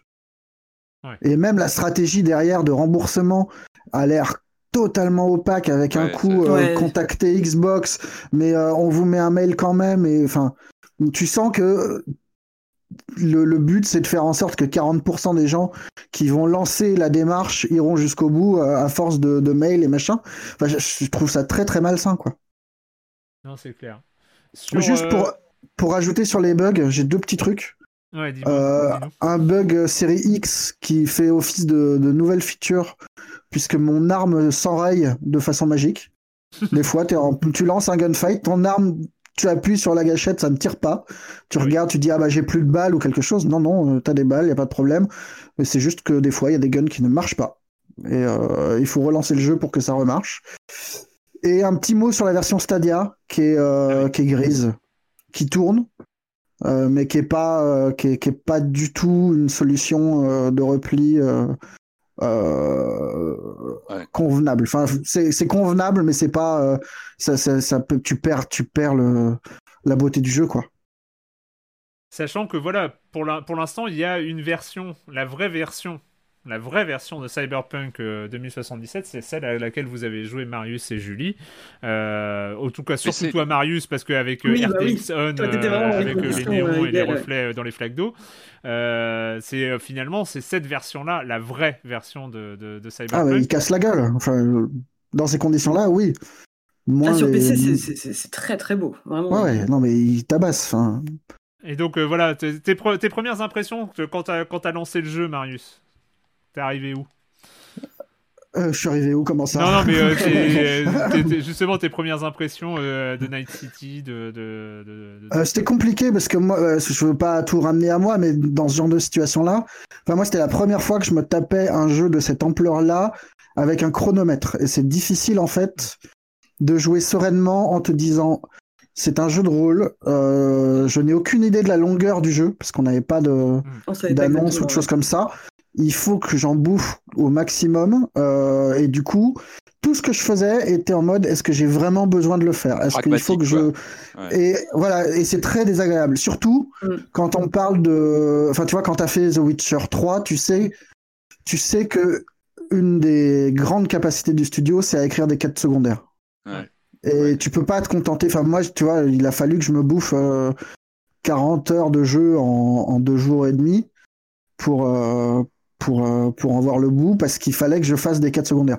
Après, l'immersion, le, elle est impressionnante. Enfin, quand tu lances le truc sur une, sur une bête de course, euh, graphiquement, c'est hallucinant. Enfin, et autant je me moquais un peu du ray tracing et, compagnie et de toutes ces options-là, j'avoue qu'il y a des moments où tu peux pas t'empêcher de dire que cette flaque elle est quand même très jolie avec euh, avec cette fumée qui sort tu vois que perdu du temps t'as regardé les flaques en détail. Et et t'as plusieurs moments où vraiment t'es es dans ta bagnole t'es à pied t'es où tu frises et tu regardes le truc et tu te dis c'est taré. T'as vraiment des moments de sidération totale mm. où tu, te rends compte que euh, cette ruelle là où tu, tu viens et tu reviens pour des missions secondaires ou pour des missions principales, si t'avais pas remarqué qu'il y avait une statue géante juste à côté et qu'elle est complètement folle. Et t'as plein de moments comme ça de, trucs où tu te dis mais c'est quoi cette ville quoi? Ouais, c'est incroyable. Euh, t'as as, une richesse euh, au sol dans euh, la façon dont, la ville vit. Euh, et alors, il y a plein de petits bugs de, voitures, de machin, mais, mais globalement, sur PC, j'avais une foule ultra compacte, ultra dense, ultra chamarrée en termes de couleurs. la moindre enseigne est super soignée. Tu, tu regardes, tu te dis, ah bah si je prends ces petites ruelles, machin, ça sera forcément moins bien. Non, t'as des trucs, t'as des trucs partout en fait des trucs mm. partout, des, petites ruelles qui débouchent sur un autre truc. Tu peux suivre des escaliers, monter. Tu te rends compte qu'en fait, le jeu est sur euh, euh, travaille la, verticalité de façon assez dingue et tu le vois très peu en fait. Pareil, il y a un moment où tu peux, euh, dans, toutes les options de cybernétique qui te sont offertes, tu peux te prendre un double saut, des, jambes renforcées pour sauter plus haut. Et là, tu découvres que tu as plein de chemins, mais, mais vraiment pas mal, quoi. Eh qui, te permettent de, voir le jeu différemment. Mm. Et, et c'est dingue. Enfin, ça, c'est vraiment bluffant. Et le jeu, bah ouais, toute la démesure dont on parlait en termes de marketing et machin, dans la ville, et tu le vois. Enfin, je veux dire, le, contrat, il est rempli, il est. Euh, c'est stupéfiant. Enfin, quand tu vois, euh, j'aime bien les, open world du bi, hein, j'en ai dit du bien, j'en pense du bien, euh, je m'amuse dedans. Mais, euh, mais voilà, là tu vois ce que ça fait quand un studio ne sort pas un truc tous les ans ou tous les deux ans, mais prend le temps de faire ça pendant huit ans. Et, et, sur une map en plus qui est pas si grande que ça. Hmm. Du coup, chaque petit endroit est travaillé et, et, et, pensé, quoi. T'as pas, de, pas de zone de remplissage. Et eh ben moi justement, bah, c'est intéressant parce que j'ai un peu les mêmes impressions que toi, mais avec euh, une configuration euh, beaucoup plus, enfin beaucoup moins performante. Mais parce que je pense que la grosse richesse de l'univers, ça tient aussi euh, pas que à la prouesse graphique, il y a une direction artistique vraiment que moi je trouve très réussie et aussi une ambiance en fait. Vraiment en fait sans reflet, sans avoir nécessairement des reflets dans les flaques d'eau, il y a une ambiance en fait. Ce que j'ai beaucoup aimé, c'est l'ambiance qui se dégage de chaque district, donc il y a six districts dans la ville de Night City, et chacun raconte une histoire à sa manière. Et il y a vraiment euh, ce côté que je trouve absolument épatant. Enfin, moi, euh, je pense que mes passages préférés dans la ville, c'était ceux que je faisais à pied, honnêtement, parce que euh, c'est les moments où tu peux vraiment voir les petites scènes étranges qui vont se dérouler derrière une ruelle, à l'arrière d'une boutique. Plein d'endroits où tu te dis, mais il va rien se passer si j'y vais. Et en fait, il se passe toujours quelque chose. Il y a toujours un personnage qui fait un truc étrange. Enfin, c'est euh, dans la richesse des PNJ et la richesse des environnements. Enfin, moi, je trouve ça euh, complètement dingue en fait. Entre le quartier par exemple de Japantown qui fait très Blade Runner avec toutes les décorations, euh, les léompions rouges, et celui de Pacifica qui lui est en fait c'est l'histoire des quartiers que je trouve dingue. Le Pacifica c'est un peu un quartier donc qui devait servir de lieu de vacances pour une population riche qui a été complètement abandonné après une crise économique et en fait tu vois il reste plus que les ouvriers venus d'Haïti qui qui sont restés là-bas et tu vois encore bah ouais tous les palmiers défraîchis euh, les, les, structures hôtelières complètement désertées et là-dessus je trouve qu'il y a eu un travail assez incroyable et en fait moi j'avais envie euh, d'en savoir plus sur l'histoire de chacun de ces quartiers en allant explorer en allant euh, ramasser donc des éclats c'est la manière qu'ils ont d'instiller un peu l'histoire enfin tu as des petits bouts d'histoire comme ça que tu peux récupérer à droite à gauche les éclats sont donc des clés USB que tu te mets derrière l'oreille. Hein, c'est ça. Oui, voilà. En gros, c'est ça. Texte, hein. C'est du texte. C'est juste des fichiers texte. Mais où tu peux apprendre des trucs sur. Euh, tu peux apprendre des trucs euh, ouais, sur différents quartiers. D'ailleurs, euh, il y a quelques éclats où je me suis demandé s'il n'y avait pas un clin d'œil aux conditions de travail de fin. mais tu as carrément un moment où ils se moquent des corporations qui accordent seulement 6 jours de congés payés par an et qui font des semaines de 80 heures. Mais moi, j'ai pensé direct aux développeurs de CD Projekt qui étaient en train de cruncher sur la fin. Mais bon, ça, c'est peut-être complètement ah tiré bah, par les cheveux de ma part. C'est difficile de pas voir ouais, le, sous-texte corpo. Le truc, c'est difficile là avec cette semaine de pas voir. encore, à mon avis. Hein, complètement. Mais voilà, enfin moi le premier truc qui m'a frappé, c'est en fait quel que soit le, cheminement qu'on prend, du coup moi j'ai essayé Corpo et Nomade, mais le, moment où tu découvres la ville de Night City, t'as un vrai effet. Ah oui d'accord. Enfin là, je, me rends compte qu'effectivement c'était une des grosses promesses du jeu et celle-là j'estime qu'elle a été complètement tenue. Enfin euh, les, la, ville est dingue, j'en avais jamais vu euh, comme ça en fait, des villes comme ça dans un jeu euh, aussi abouti. Vraiment très. T'as une, as une façon de la mettre en scène aussi, de mettre en scène mm. ton arrivée avec ce, ce, méga building dans lequel tu vis, qui te montre déjà des intérieurs foisonnants sur plusieurs niveaux, où il se passe plein de trucs, et une petite scène où tu vas bouffer avec un copain dans une gargote au milieu de la rue où, où ça bouge dans tous les sens où c'est il y a vraiment t'as as, la ville et t'as l'autre effet moi qui me faisait très peur c'était le passage au FPS oui et d'emblée on te dit non mais c'est bon on gère oui, la mise en scène en, la mise en scène en FPS on gère vous allez voir ça va être super et ça c'est enfin moi c'est le truc qui m'a bluffé le plus dans le jeu c'est que tu n'as aucune cinématique enfin tu as des cinématiques mais en FPS pendant tout le jeu, le... il ne lâche pas la main sur ce truc-là. Il, s'enfonce dans le FPS et ça marche super bien. Et t'as un effet d'immersion qui est complètement euh, dingue.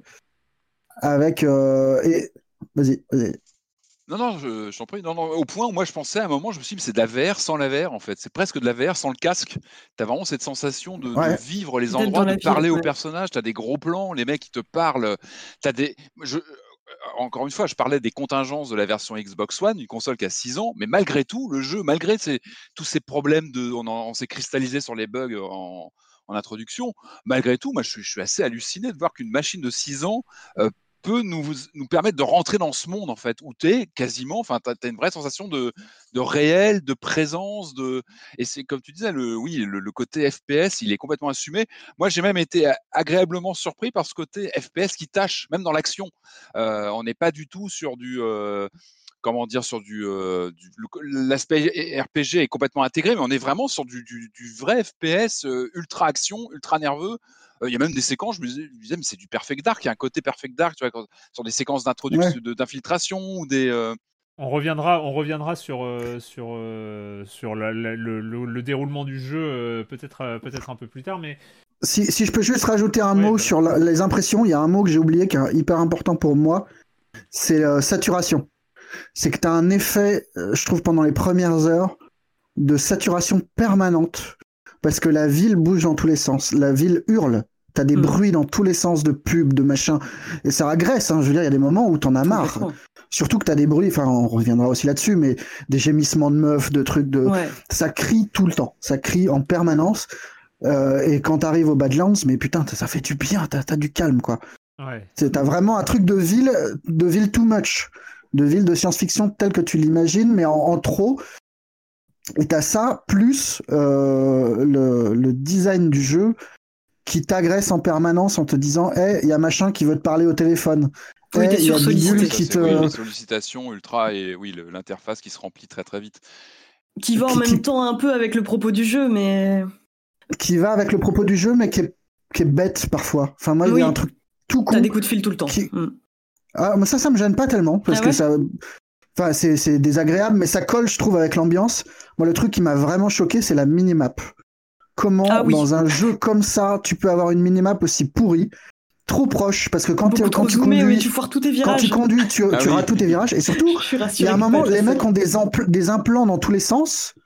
Pourquoi les directions ne se surimpriment pas sur la route? Oui, ce qu'on a dans d'autres jeux. D'autant, d'autant. Merci Marius. Ce qu'on a dans d'autres jeux et ce qu'on a dans Cyberpunk quand tu fais des courses, parce que tu as des missions pourries de courses, euh, de courses euh, de voitures où là on me dit ah tiens mais cet implant ça permettra d'avoir le et tu dis mais sérieux vous, vous foutez de moi les mecs vous y avez pensé et vous avez quand même laissé la minimap pourrie voilà, alors parce qu'il faut, bien comprendre pour les gens qui n'ont pas encore joué à Cyberpunk que euh, Cyberpunk, on va parler du jeu, on va parler de l'histoire et tout ça, c'est un jeu, le l'action que tu fais le plus peut-être dans le jeu, c'est rater tes virages. Ouais. ouais, Pour aller d'un point A à un point B dans la ville, tu rates tes virages. Et c'est c'est idiot, hein, mais euh, c'est un truc, c'est en voiture, moi, justement, pour ce côté VR sans VR, euh, FPS intégral, moi, je joue en vue cockpit de l'intérieur. Et du coup, je rentre dans les voitures et je reste vraiment en vue subjective. Je trouvais ça super qu'ils permettent d'intégrer ça. Moi, en termes de. Je trouvais pas ça ultra pratique. Enfin, j'avais trop tendance à me prendre des trucs. Mais je trouve, je suis d'accord avec toi parce que l'immersion est tellement réussie à la première personne qu'effectivement, ah, il y aurait du sens de conduire comme ça. Ouais. C'est une contradiction totale d'avoir proposé un TPS euh, pour les voitures. sur les voitures. Oui, et la ville est pas du tout pareille euh, vue à la troisième personne en fait. Moi je fais tout en FPS et c'est mieux. En fait. Et surtout, voilà, le show, le pilotage, il est peut-être il est peut-être moins évident, mais tu as plus de sensations en fait dans les mm. rues. Euh, Alors moi je vous conseille. j'ai fait en TPS pour le premier run pour le journal et je le refais en FPS euh, mais moto. Ah oui, c'est un peu dur à prendre en main au début, mais une fois que tu l'as, c'est agréable et c'est la première fois. Ouais, t'as des vraies sensations de conduite pour le coup, et tu ne casses pas l'immersion et c'est vachement mieux. Et c'est raccord avec cette histoire un peu de comme un plan séquence. Le jeu il se présente comme un plan séquence quasiment. Enfin, il est pensé comme ça en fait, vu comme ça subjectif pendant toute l'aventure. Et moi, c'est ça, moi, ce qui ressort de mes premières heures, ça a été ça, c'est de me dire, euh, ouais, j'y suis quoi. Je suis dans Blade Runner, je suis dans, dans ce monde avec de la fumée, euh, un peu abîmé. C'est pas Blade Runner, on n'a pas des voitures volantes. On est, moi, j'aime bien ce futur un peu crade, euh, abîmé. tout est un peu. on sent qu'il y a du vécu dans, dans, cet univers et je trouve qu'il est. Et en même temps, sous un soleil c'est ce, mmh. côté usé, pas propre, et quelque chose de concret, de réel, et qui, marche bien que ce FPS. C'est cette vue subjective, je trouve. C'est vrai qu'on est très très loin de The Witcher 3, évidemment. On n'est pas du tout sur les mêmes codes, on n'est pas du tout sur les mêmes, même en termes de mise en scène. On est, on est vraiment sur quelque chose de radicalement différent. Sur la vue subjective, il y a effectivement une vraie maîtrise et c'est un des trucs, on, parle des premières impressions et c'est vrai que sur la, mise en scène, hein, on se, souvient enfin de, euh, la mise en scène en vue subjective, c'est Half-Life. C'est Half-Life qui a, tout, euh, qui a, qui a tout euh, décidé de, sur les scripts, voilà, sur les voilà les, dialogues qui se lancent quand tu passes à côté, etc. Et là, on, sent, on sent qu'ils sont allés au, bout de cette réflexion. En fait, c'est quelque chose qui a été travaillé même dans les dans les solos de Call of Duty. Enfin voilà, il y a, y a beaucoup de gens qui ont travaillé comme ça le scénario mm. en, en vue subjective. Là, je trouve qu'il y a une utilisation absolument magistral du fait de s'asseoir. C'est idiot, hein, mais euh, tu t'assois ah en vue subjective et à partir du moment où tu t'assois, et eh ben en fait, il gère la caméra, enfin, tu gères la caméra, tu gardes la caméra, c'est-à-dire que tu gardes ce contrôle de vue subjective, mais tu plus ce déplacement qui peut gâcher finalement la mise en scène. Et du coup, ils ont une maîtrise comme ça, limite, enfin, partielle de, de, ton champ de vision, mais qui permet comme ça cette, cette mise en scène continuelle en vue subjective. Voilà, on, s'assoit et le fait. Ça pose un cadre, quoi. Ça pose un cadre. C'est le plus dur. Et, et, ça marche, ça marche et tu finis par l'intégrer totalement. Enfin, et, c'est très bien intégré, c'est euh, c'est super. Le fait de s'asseoir et de se lever. En plus, généralement, tu t'assois et tu te lèves en disant quelque chose, en, en, mm. faisant une action complémentaire. et, je trouve que tout ça, euh, c'est une vraie. Euh, ils sont allés c'est peut-être ce que va vraiment apporter Cyberpunk en termes de gameplay. C'est peut-être un, des points importants, c'est euh, cette continuité narrative euh, en, vue subjective où ils ont été, euh, où ils ont été particulièrement forts et dès le départ. Hein. Enfin, c'est vraiment quelque chose qui, qui, qui, choque. Moi, pour ma part, effectivement, Night City, c'est une ville c'est peut-être une des premières fois où il y a un sentiment de ville d'architecte. Enfin, c'était, mm. c'est le, côté où tu euh, t'es pas sur une ville de level designer, même s'il euh, y a du level design, t'es pas sur une ville euh, de uniquement visuel, c'est sur une ville d'architecte qui a une cohérence complète. Et c'est vrai qu'à ce niveau-là, ben, on peut, on peut rien en dire. Si ce n'est que effectivement, comme tu l'as dit, Julie, c'est là où la promesse se remplit en fait. C'est que mm. s'il y a un point, et on parlera peut-être, on va parler de tout le reste après la chronique de Jérémy, mais s'il y a un point sur lequel on peut pas leur euh, reprocher d'avoir euh, escroqué les joueurs ou en tout cas avoir euh, été quelque chose, enfin, être en décalage par rapport à l'attente qu'ils ont généré, c'est la ville, c'est cette architecture, c'est ce, ce, décor permanent et même en extérieur. La ville, et la, mise en, et la mise en scène, hein, globalement. Je pense que les deux sont assez les, les, événements plus narratifs qui cruise comme ça dans ton champ de vision. Finalement, tout ça est très fluide. Et ça se fait de manière très organique euh, à chaque fois. C'est très organique et, mm. euh, et, une VF qui est très bien fichue. Moi, j'aime bien jouer en VF pour euh, voir comment c'est. Et je trouve qu'elle est, elle est très très bonne, très bon doubleur et c'est important ça quand tu joues pour le côté cinématographique. je vous ai parlé de mon bug qui crache toutes les 45 minutes sur PS5. Moi, j'ai voulu jouer en VO sous-titré VF. Euh, il faut savoir que les crashs, une fois sur trois, hein, j'ai calculé, j'ai des stats hein, maintenant, parce que j'ai un, Donc, une fois, un crash sur trois, un crash sur trois, et eh bien, euh, mon jeu revient en français. Hein. donc, euh, maintenant, je sais. Ah, j'avais ça, ça sur PC aussi. Sur PC, moi, c'est le menu du jeu qui était en français tout le temps, mais je devais remettre en anglais à chaque début de partie. Quoi. Ouais. Voilà.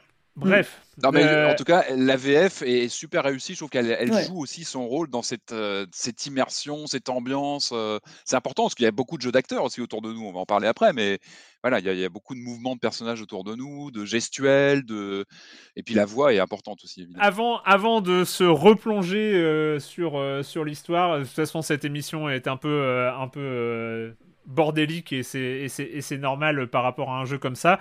C'est quand même le moment euh, d'accueillir Jérémy Kletskin et sa chronique Jeux de société.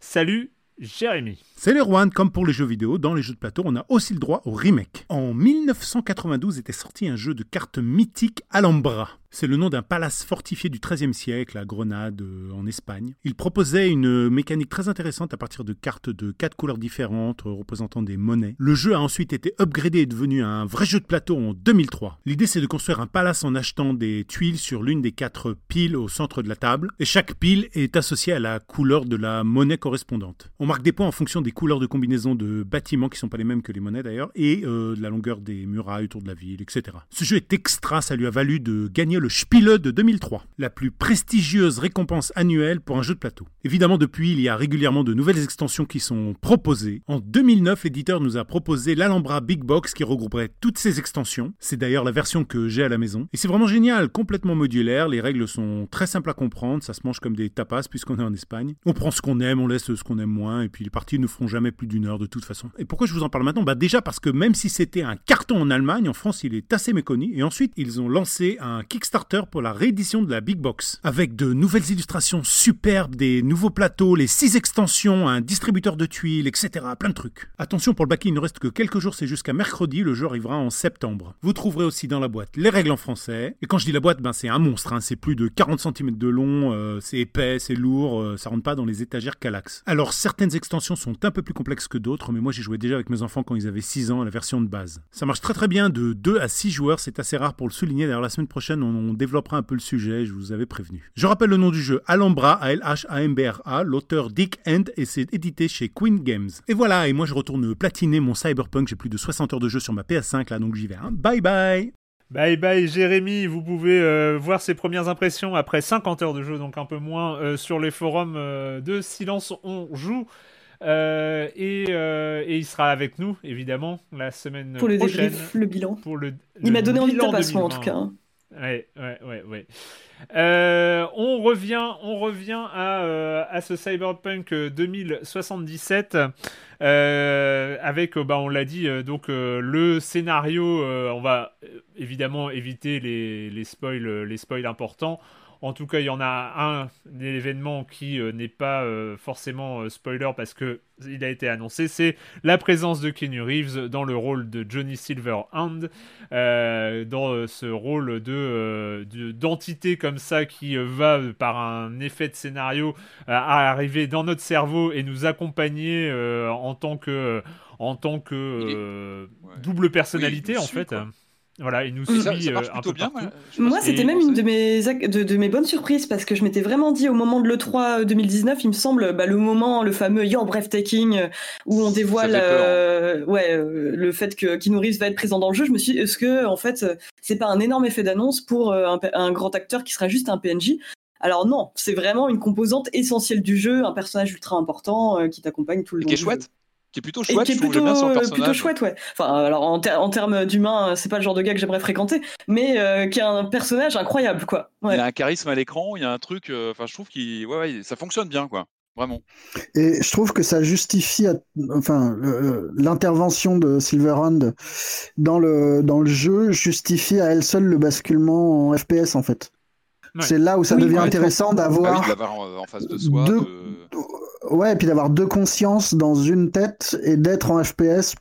Enfin, je trouve que ça, travaille le même truc et, euh, et ça, ça renforce vachement le jeu. Enfin, je trouve que ce, conflit-là est vachement intéressant.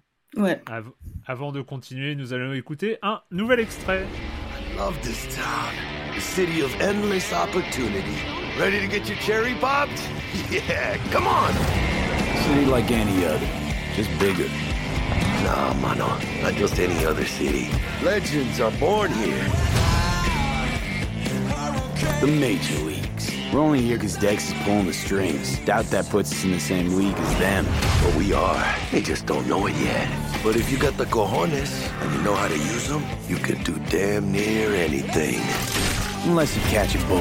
Even then, you go out with a bang, right? Cyberpunk 2077. Euh, pour l'instant, mis à part des bugs techniques, tout va bien. Nous avons parlé de cette ville de Night City euh, qui, euh, en tout cas, à ce niveau-là de, de réalisation, euh, fera date. Ça, c'est ça, c'est évident. Que ce soit sur euh, sa construction, sur sa verticalité, sur ce décor permanent, moi, c'est quand même quelque chose qui m'a. Euh, euh, on vous en avait parlé en termes de mise en scène, mais c'est vrai qu'on a toujours l'impression euh, d'être dans un décor où qu'on regarde à n'importe quel moment, même en extérieur de la ville, parce qu'il y a ce, cette skyline finalement de, de, la ville qui est aussi un décor incroyable quand on est entouré d'éoliennes et qu'on voit la ville Oui. au fond. Enfin, c'est.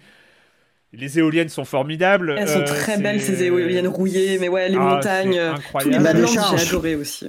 Moi, c'est très bête, mais il y a la décharge. La dernière fois où je, où je suis vraiment sorti dehors cette année, c'était pour, euh, pour une expo euh, que, que je faisais sur Gunm. Et là, j'ai retrouvé plein de, plein de petits, petits signes qui, qui disent tout leur amour à Yukito Kishiro. Mm. Et c'est bête, mais c'est c'est des trucs assez fins, euh, comme cette décharge que je trouve très, très belle. Ouais, Ouais. elle est superbe cette décharge. Et d'ailleurs, il y a des références, enfin ça on en parlera peut-être, mais il y a des références comme plus ou moins subtiles. Euh, Il y a des moments où il y a des clins d'œil, ça va du clin d'œil très lourd à la petite référence subtile. En fait, j'ai l'impression dans les hommages, les multiples hommages qu'ils font, que ce soit Akira, Blade Runner, euh, ou- Mmh. Enfin, bref. Ouais, c'est vrai qu'il y a beaucoup de. On commence donc euh, Cyberpunk 2077, on l'a dit, est un euh, jeu de rôle euh, CD Projekt euh, en vue subjective. Après, bah voilà, il faut, euh, il faut y jouer. Euh, là, je sais pas ce que vous en avez pensé. Moi, je vous avoue qu'il y a un côté euh, qui, euh, au bout de quelques heures, euh, j'ai pas pu m'empêcher de me dire tout ça pour ça. Euh, parce que on se retrouve dans un jeu avec une map avec euh, blindé de marqueurs dans tous les sens. Alors on va on- c'est bien c'est bien gentil c'est bien gentil de critiquer Ubisoft mais là on est en- quand même à un niveau C'est euh, de- tétanisant. De noyage, tétanisé, euh, hein. de noyage de, euh, de, de D'informations, ouais, euh, ouais. su- trucs secondaires qui sont même en dehors de l'univers. C'est-à-dire que tu, tu, re- tu mets ta pointeur sur un souris, euh, là vous allez trouver une mission secondaire euh, qui vous amènera un peu d'XP. et de- Ouais, mais enfin, on, on parle de quoi? Enfin, on est complètement hors du jeu, bref. Euh, et avec un enchaînement de dialogues et de scènes qu'on peut choisir finalement action ou infiltration et qui finit en fusil à pompe et, euh, et, et avec une sorte de classicisme malgré, malgré cette maîtrise de la mise en scène et, euh, et de, et de l'écriture un classicisme de jeu qui, euh, qui est tout, tout, tout sauf révolutionnaire. Ça, c'est ma première impression. Euh, je vous laisse, à Julie, toi, voilà, en termes d'expérience de jeu.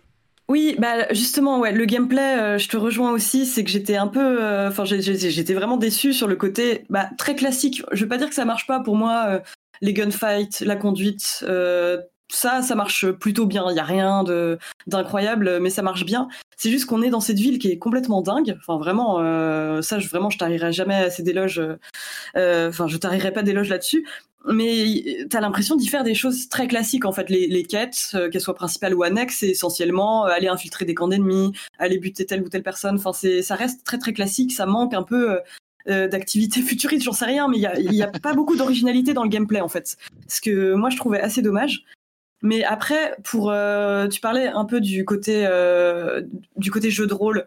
Ça, bon bah ça c'est encore un autre sujet. Mais moi, ce que je trouvais vraiment intéressant, c'est le système de progression du jeu qui est assez lent, mais euh, je trouve vraiment très gratifiant. En fait, il y a, y a quelque chose de quand, quand tu récupères un implant cybernétique, que ce soit celui pour faire le double saut qui coûte ultra cher, mais euh, moi j'en ai pris un parce que très vite j'ai compris que ma faiblesse c'était les phases d'infiltration. Euh, Il y a vraiment un impact sur la manière d'appréhender les missions et de jouer. Il y a une, une énorme liberté d'approche que je trouve très chouette. Donc c'est ça, t'as as ce côté un peu euh, gameplay très classique, mais en même temps la possibilité de l'appréhender euh, par tous les angles possibles que moi j'ai beaucoup aimé. Après, euh, je vais revenir sur le malé- truc. Ouais. qui est une malédiction aussi. Hein. Euh, J'ai l'impression que le fait de vouloir euh, t'offrir la possibilité d'infiltrer machin, fait que le level design finalement on revient toujours un peu aux mêmes constructions avec des mm. euh, ah bah là si tu montes tu vas pouvoir passer sans te faire remarquer oui, c'est ça. là tu vas voir il y a un petit corridor en dessous tu peux passer dans cette base sans contre remarque jusqu'à tel endroit de toute façon ça se finira en gunfight enfin faut bah vraiment être, justement ouais. faut vraiment être bon en infiltration pour y arriver Ouais, j'ai un pote très courageux qui a tout fait en infiltration. Euh, au bout de 50 heures, il est arrivé de ce que j'avais fait au bout de 20 heures. Quoi. Donc en gros, ça multiplie complètement le temps de jeu, c'est sûr. Quoi. Faut être ultra patient. En plus, euh, il y a le souci de l'IA des ennemis. Quoi. Enfin, moi, je parlais des personnes qui restaient bloquées, mais il y a aussi l'IA omnisciente en fait qui te repère. Parce que moi, j'ai eu de la bonne volonté. Je me suis dit, je vais essayer d'être un peu ninja, de m'infiltrer. Euh, ça rendait la tâche beaucoup trop compliquée. Donc effectivement, tu reviens très souvent. Mais surtout, tu ne comprends pas. Tu ne comprends pas à quel moment tu vas être repéré. Ouais. C'est un truc de, d'injustice qui est très désagréable en fait. Oui, et, le truc c'est que t'es obligé de. T'es obligé d'acheter des implants pour euh, pour miser là-dessus. Moi, au final, quand je me suis rendu compte que l'infiltration c'était pas mon truc, enfin que c'était pas possible, euh, j'ai trouvé des, des, implants qui me permettaient d'être averti, de friser un peu le temps pendant deux mm. secondes avant d'avoir une alerte. Donc là-dessus, en fait, il y a vraiment la possibilité de customiser complètement son expérience de jeu. Et en même temps, bah, au début, tu arrives face à une espèce de tronc commun, oui, où tu peux faire que du gunfight. Quoi. Et par ailleurs, enfin, toutes les activités de piratage, je sais pas ce que vous en avez pensé, mais moi je les trouve très très chiantes, quoi. Ah, enfin, je trouve que c'est pas intéressant du tout.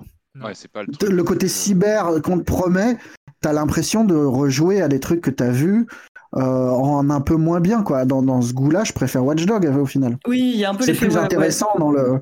Bah, il y a du Watch Dogs hein, sur les jeux de caméra. Il y a en effet Watch Dogs, mais après, euh, moi j'avoue. Oui, mais en moins, en moins fin, quoi. J'ai fait pas mal de redémarrage euh, optique sur des ennemis un peu coriaces. Euh, enfin, je, m'en suis servi à plusieurs reprises pour me faciliter la tâche quand même. Mais après, oui, c'est pas ce que j'ai préféré. Oui, mais ça, ça, en fait, ça te fait juste un petit dégât, euh, petit dégât bonus avant d'attaquer le gunfight, quoi. Mais oui, c'est ça. Mais tu peux pas, tu, tu peux pas vraiment transformer une situation rien qu'en piratant les mecs, en fait. Non, c'est clair. Tu ne peux que, avec, que, avec que toute, une branche, toute une branche de jeu, je sais pas ce que vous en avez pensé, mais moi qui me laisse très dubitatif, c'est euh, le craft. J'ai pas compris vraiment à quoi ça servait. Hein, Alors si, hein. Ah Alors moi, je suis en train de rejouer en full craft justement parce que j'ai découvert euh, après 40 heures de jeu qu'il y avait du craft pour mon premier run. J'étais très déçu. Je me suis dit c'est quoi ces conneries euh, Comment j'ai raté ce truc-là Pourquoi je Du coup là, je refais une partie en, boostant. Je suis à 19 sur 20 de, craft.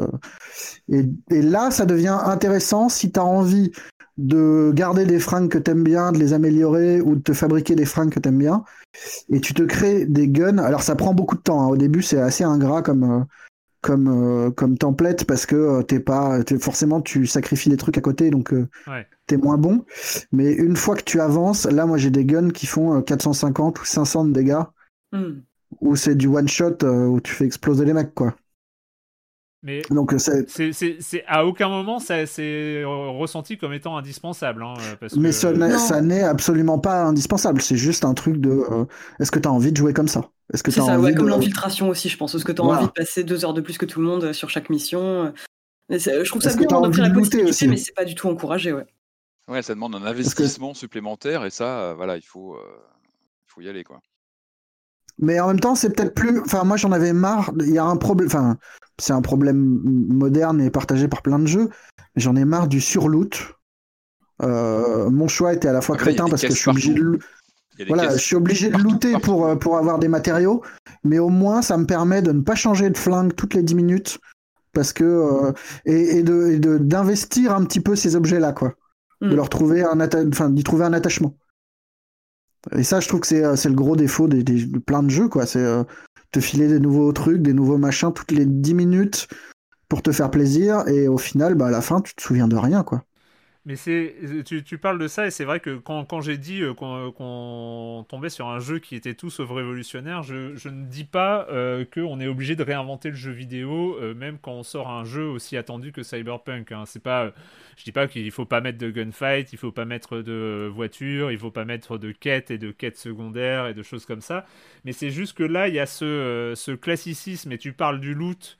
Moi, je t'avoue que la première ou la deuxième mission, enfin je sais, j'avoue que mon début, je me souviens plus trop parce que là j'en suis à pratiquement 30 heures, mais euh, le, le moment où, euh, où tu euh, bastonnes tout le monde, c'est jonché de cadavres, et puis tu te rends compte qu'il y a plein de loupiottes partout, et que bah, par un espèce de, de réflexe pavlovien euh, parce que t'es joueur, et eh ben tu te mets à t'approcher, à appuyer sur carré, mm. prendre, prendre, prendre, prendre tout, prendre tout, prendre tout, et que si par malheur tu laisses une loupiote bleue euh, à, l'autre bout de la map euh, active, bah t'as des remords de pas aller l'ouvrir parce que tu sais que tu vas trouver un objet rare et que tu laisses une loupiote violette, c'est un objet épique. et, que travers, et là, et tu te dis, ouais, alors je viens de vivre effectivement une, un dialogue super bien mis en scène avec euh, des trucs qui se passaient derrière. Et puis euh, je sens que je suis pris dans une histoire avec euh, qui, qui, peut avoir plusieurs ramifications et tout ça.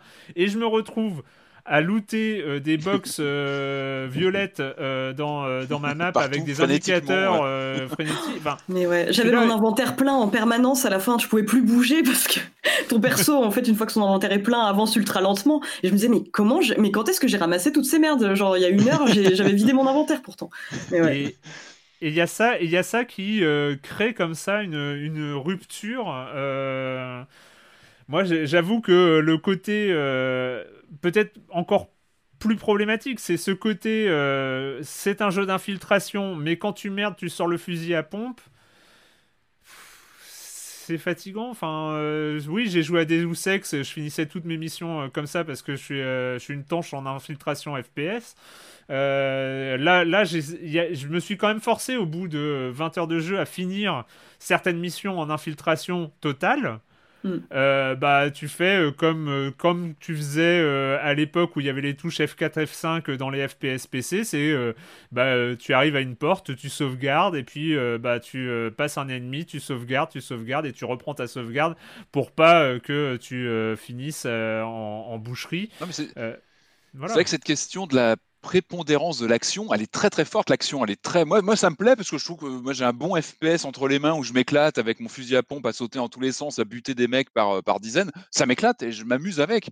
Après, la, question c'est est-ce qu'on est-ce que est-ce qu'on n'attendait pas plus que ça? C'est ça la vraie question. Et c'est vrai que sur The Witcher 3, on n'avait pas ce, ce, comment dire, l'action était imbriquée. Voilà, la, composante action mmh. s'imbriquait complètement avec le côté RPG. Tout ça était complètement cohérent au final.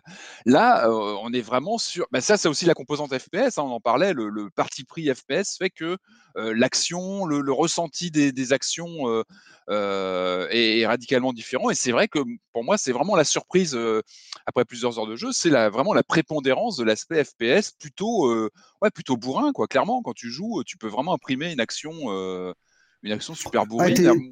Moi, j'aime bien. T'es jamais sanctionné, hein, parce que. Excuse-moi.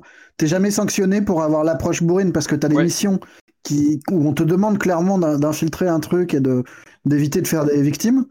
Tu vas te faire engueuler à la fin et t'as aucune sanction. Rien. T'as la police.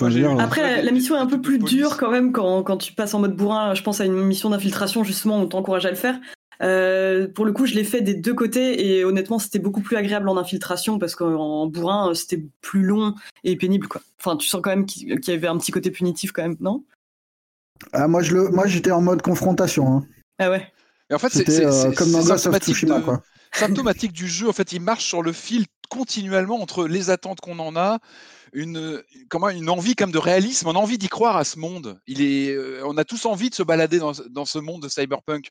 Du coup, le, le, moindre, le moindre, voilà, le moindre, comment dire, euh, le moindre aspect action dans la rue, on va se mettre à buter des gens. Il y a une dichotomie entre ce qu'on espère, ce qu'on voudrait, et puis bah, bah, le côté prosaïque d'un jeu vidéo où on rentre sur des codes de, FPS classiques, on saute dans tous les sens. Et c'est là où je trouve qu'il y a la fracture qui se, qui se met en place. On se dit, bah, finalement, qu'est-ce qu'on attendait? Est-ce qu'on n'attendait pas quelque chose qui transcende tout ça?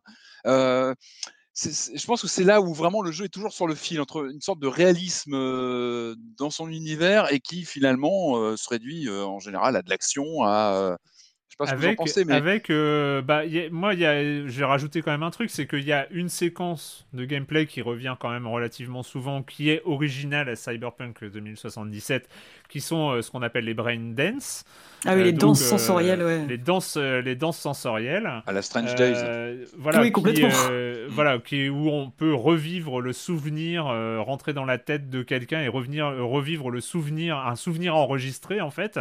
Et après, le mode, passer en mode édition avec une caméra libre. Euh, J'ai bien aimé ouais, analyse couche par couche, thermique, audio et visuel. C'est un peu toujours. Alors c'est très directif quand même. Hein. On, on, sait ah où on va, on sait. On, on, te surligne les endroits où il se passe quelque chose que tu dois remarquer. Moi, je reviens quand même à Dontnod, dont on a parlé la semaine dernière. Oui, Remember Me. Euh, avec Remember Me, voire même ah bah Mirror, euh, dont on a parlé la semaine dernière. Euh, les, sur les passages Brain Dance, sur les passages à l'intérieur du cerveau, je suis désolé, Cyberpunk, ils ont des millions et des millions et machin. Moi, je préfère la version gameplay proposée par, par Dontnod de, de ce genre de séquence euh, c'est moi je trouve ça plus original que euh, un truc où tu peux euh, avancer accélérer avec des gros indicateurs sur là tu dois trouver un indice et puis ah bah là tu as tout fait maintenant tu peux sortir de de, de, ça bah, je sais pas il y a, y a, un truc qui est assez, assez classique. Moi, je préfère. encore, encore une fois, comme, comme, tu dis, ça ne révolutionne pas le genre. Clairement, on est sur des codes de déjà mais oui. Mm tu sens un assemblage de plusieurs choses.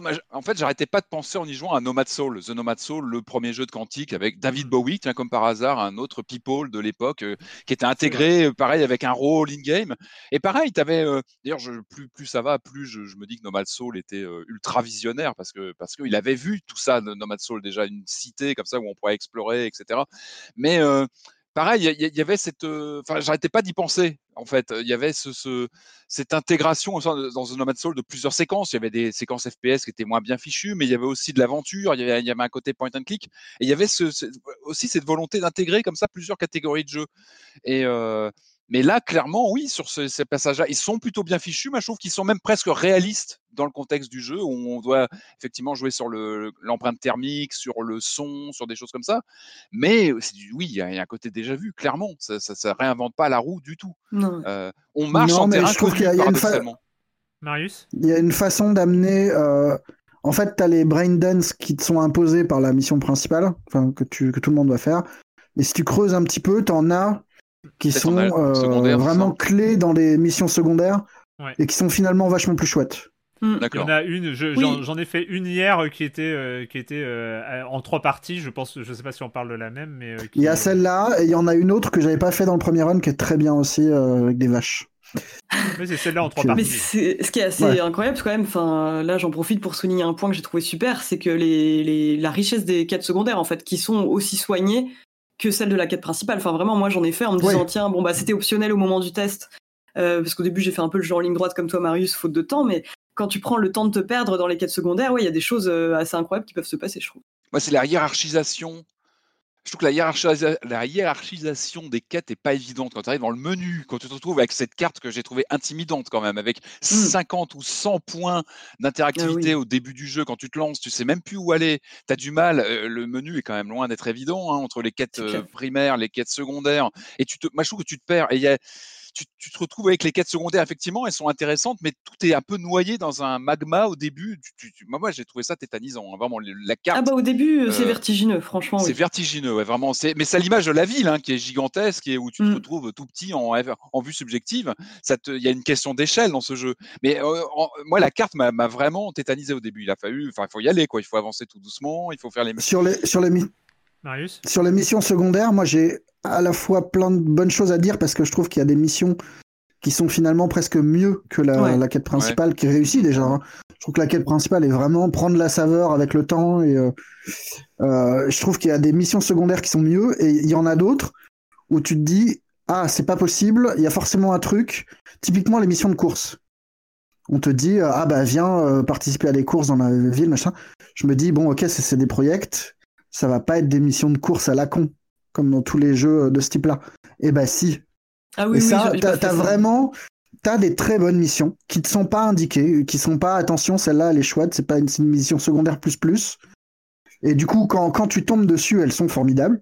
Euh, d'autant que tu as vraiment ce savoir-faire d'écriture où tu ouvres une quête secondaire qui te présente un personnage qui va t'en ouvrir une autre et les deux trucs vont se rejoindre et tu as vraiment ce savoir-faire de, de, de, mailler des récits entre eux pour te créer quelque chose de plus gros que la petite mission secondaire à la con qu'on te montrait au début. Mais tu as aussi du remplissage, ou des, missions qui sont mm. vraiment bêtement euh, va tuer machin. Et tu vas tuer machin. Et tu, après, t'as un coup de fil qui te dit euh, Ouais, bien joué. Bon, je t'avais demandé de le faire discretos, mais c'est pas grave. et puis, euh, tiens, prends, mais à l'image de la quête principale, je trouve, en fait, il y a des, des, des, des, des moments vraiment superbes, je trouve, et des moments un peu plus anecdotiques. Et pareil, dans, la, dans les quêtes annexes, en fait, il y a des, des quêtes annexes, moi, qui m'ont vraiment marqué plus que des moments de la quête principale. Et d'autres, effectivement, bah oui, comme tu dis, où, où ça fait juste une bête course. Ouais, je suis d'accord. Il y a une inégalité euh, dans. Enfin, moi, il y a vraiment des moments où j'étais déçu, où je me disais, c'est pas possible, ils vont pas nous faire un truc de course, ça va déboucher sur autre chose. Hmm. Et alors, je les ai pas finis parce qu'elles sont longues, et, mais ah ouais, j'espère encore que. Ah, ouais, ça, ça, et récupérer les taxis euh, sauvages, ah oui, ça, oui. Saoule, les taxis, Ah moi les taxis sauvages, ça, ah, ça c'est plus drôle. Moi j'ai bien aimé les taxis sauvages. Ouais. T'as des taxis il y en a quelques-uns. Le taxi dépressif, il m'a beaucoup touché. Il y a le taxi euh, devenu complètement fou. Euh, ouais, ouais, non, Et pareil sur la map, la map qui est surchargée de, de, points jaunes et de machin. Tu as des, des missions secondaires secondaires mm. qui ne sont pas dans ton inventaire de missions secondaires, mais qui sont sur la mm. carte. Bah, que tu peux choper qui sont comme pas, ça, euh. Qui sont pas immenses, qui sont pas importantes ou machin, mais qui sont réussies. T'as des trucs vraiment drôles, des trucs vraiment inattendus. Mais je pense T'en as, des, en as des vraiment crétins aussi. Euh... Mm. Et du coup, c'est un peu. Là, ah, là où The Witcher 3. Ouais, t'es un peu perdu sur ce, ce choix. Ouais, mais ça, à la limite, c'est bien. Mais The Witcher 3, t'avais l'impression que tu, plus tu creusais, mm. plus tu te rendais compte que tout était lié, que tout était cohérent. Ouais, il y avait un lion, euh, bien sûr. Et, et, là, tu perds ce truc-là. Je trouve qu'il y a vraiment des moments où tu te dis, ah bah là, ils, nous ont mis une petite mission de, de rush euh, de mec. Et enfin, c'est pas T'as vraiment des missions euh, inintéressantes, quoi. Qui sont pas boum boum et basta. On a parlé, on a parlé de la, construction, voilà, la construction des missions où c'est des Project Red euh, a, quand même une certaine maîtrise. Hein. On a parlé des missions secondaires, des missions. Alors il y a la quête principale, il y a la quête principale mais secondaire, il y a les quêtes secondaires, il y a, a pas mal de d'arcs narratifs finalement qui, euh, s'entremêlent dans Night City. Euh, après, je pense qu'il faut aussi aborder euh, un peu peut-être le fond du problème, euh, le fond de, de, ce qui est proposé, l'univers, la proposition, l'originalité de la proposition ou pas, et ce genre de choses. moi, je sais pas. Après, je, je sais que il y a plusieurs choses, moi, qui m'ont tout en restant très impressionné par le travail, très impressionné par euh, la, la, la, la, proposition visuelle et même la proposition de, de, de ce futur de à, à, la Night City. Dis-le, c'est un euh, jeu réac. bah, non, mais c'est euh, un jeu de 1990. C'est un jeu de 1990. Avec la ah, technologie de 2020, c'est un jeu de 1990. Alors, c'est la promesse. C'est la promesse en même temps. Hein c'est te montrer un futur. Ouais, ouais, non, mais je suis d'accord avec toi. Attends, dans le fond, je pense que on est, tout à fait d'accord. Euh, rétro-futurisme. On te promet un univers futuriste des années 80. Ouais. Puisque Cyberpunk, c'est les années 80, et voilà, c'est cet imaginaire-là. Dans la vision du futur, c'est finalement pas très juste de ce qu'on peut imaginer aujourd'hui. Et surtout, ultra réac. Enfin, t'as vraiment un côté bourrin masculiniste. Euh... Oh, qui, qui, qui essaye de te dire que mais non, regarde, euh, dans telle ligne de dialogue, on te dit que euh, mais non, c'est pas de l'objectification des femmes parce que euh, tel personnage en est conscient. Mais en fait, t'as quand même un truc de gros bourrin. Et il y a ah des moments où j'ai un peu honte de, de, de, prendre plaisir à jouer à ce jeu-là.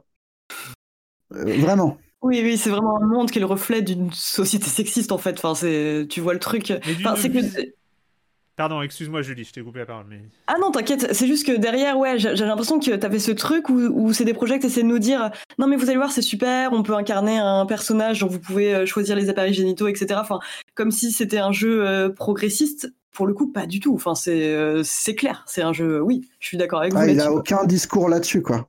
C'est pire que ça. En fait, il a il a pas de discours et faute de discours, tout le côté bourrin ressort vachement plus en fait. Hmm. Moi, ça, c'est quelque chose que j'ai eu du mal à voir dans mon premier run et du coup, dans ma critique, ça, c'est un truc qui me désole un peu.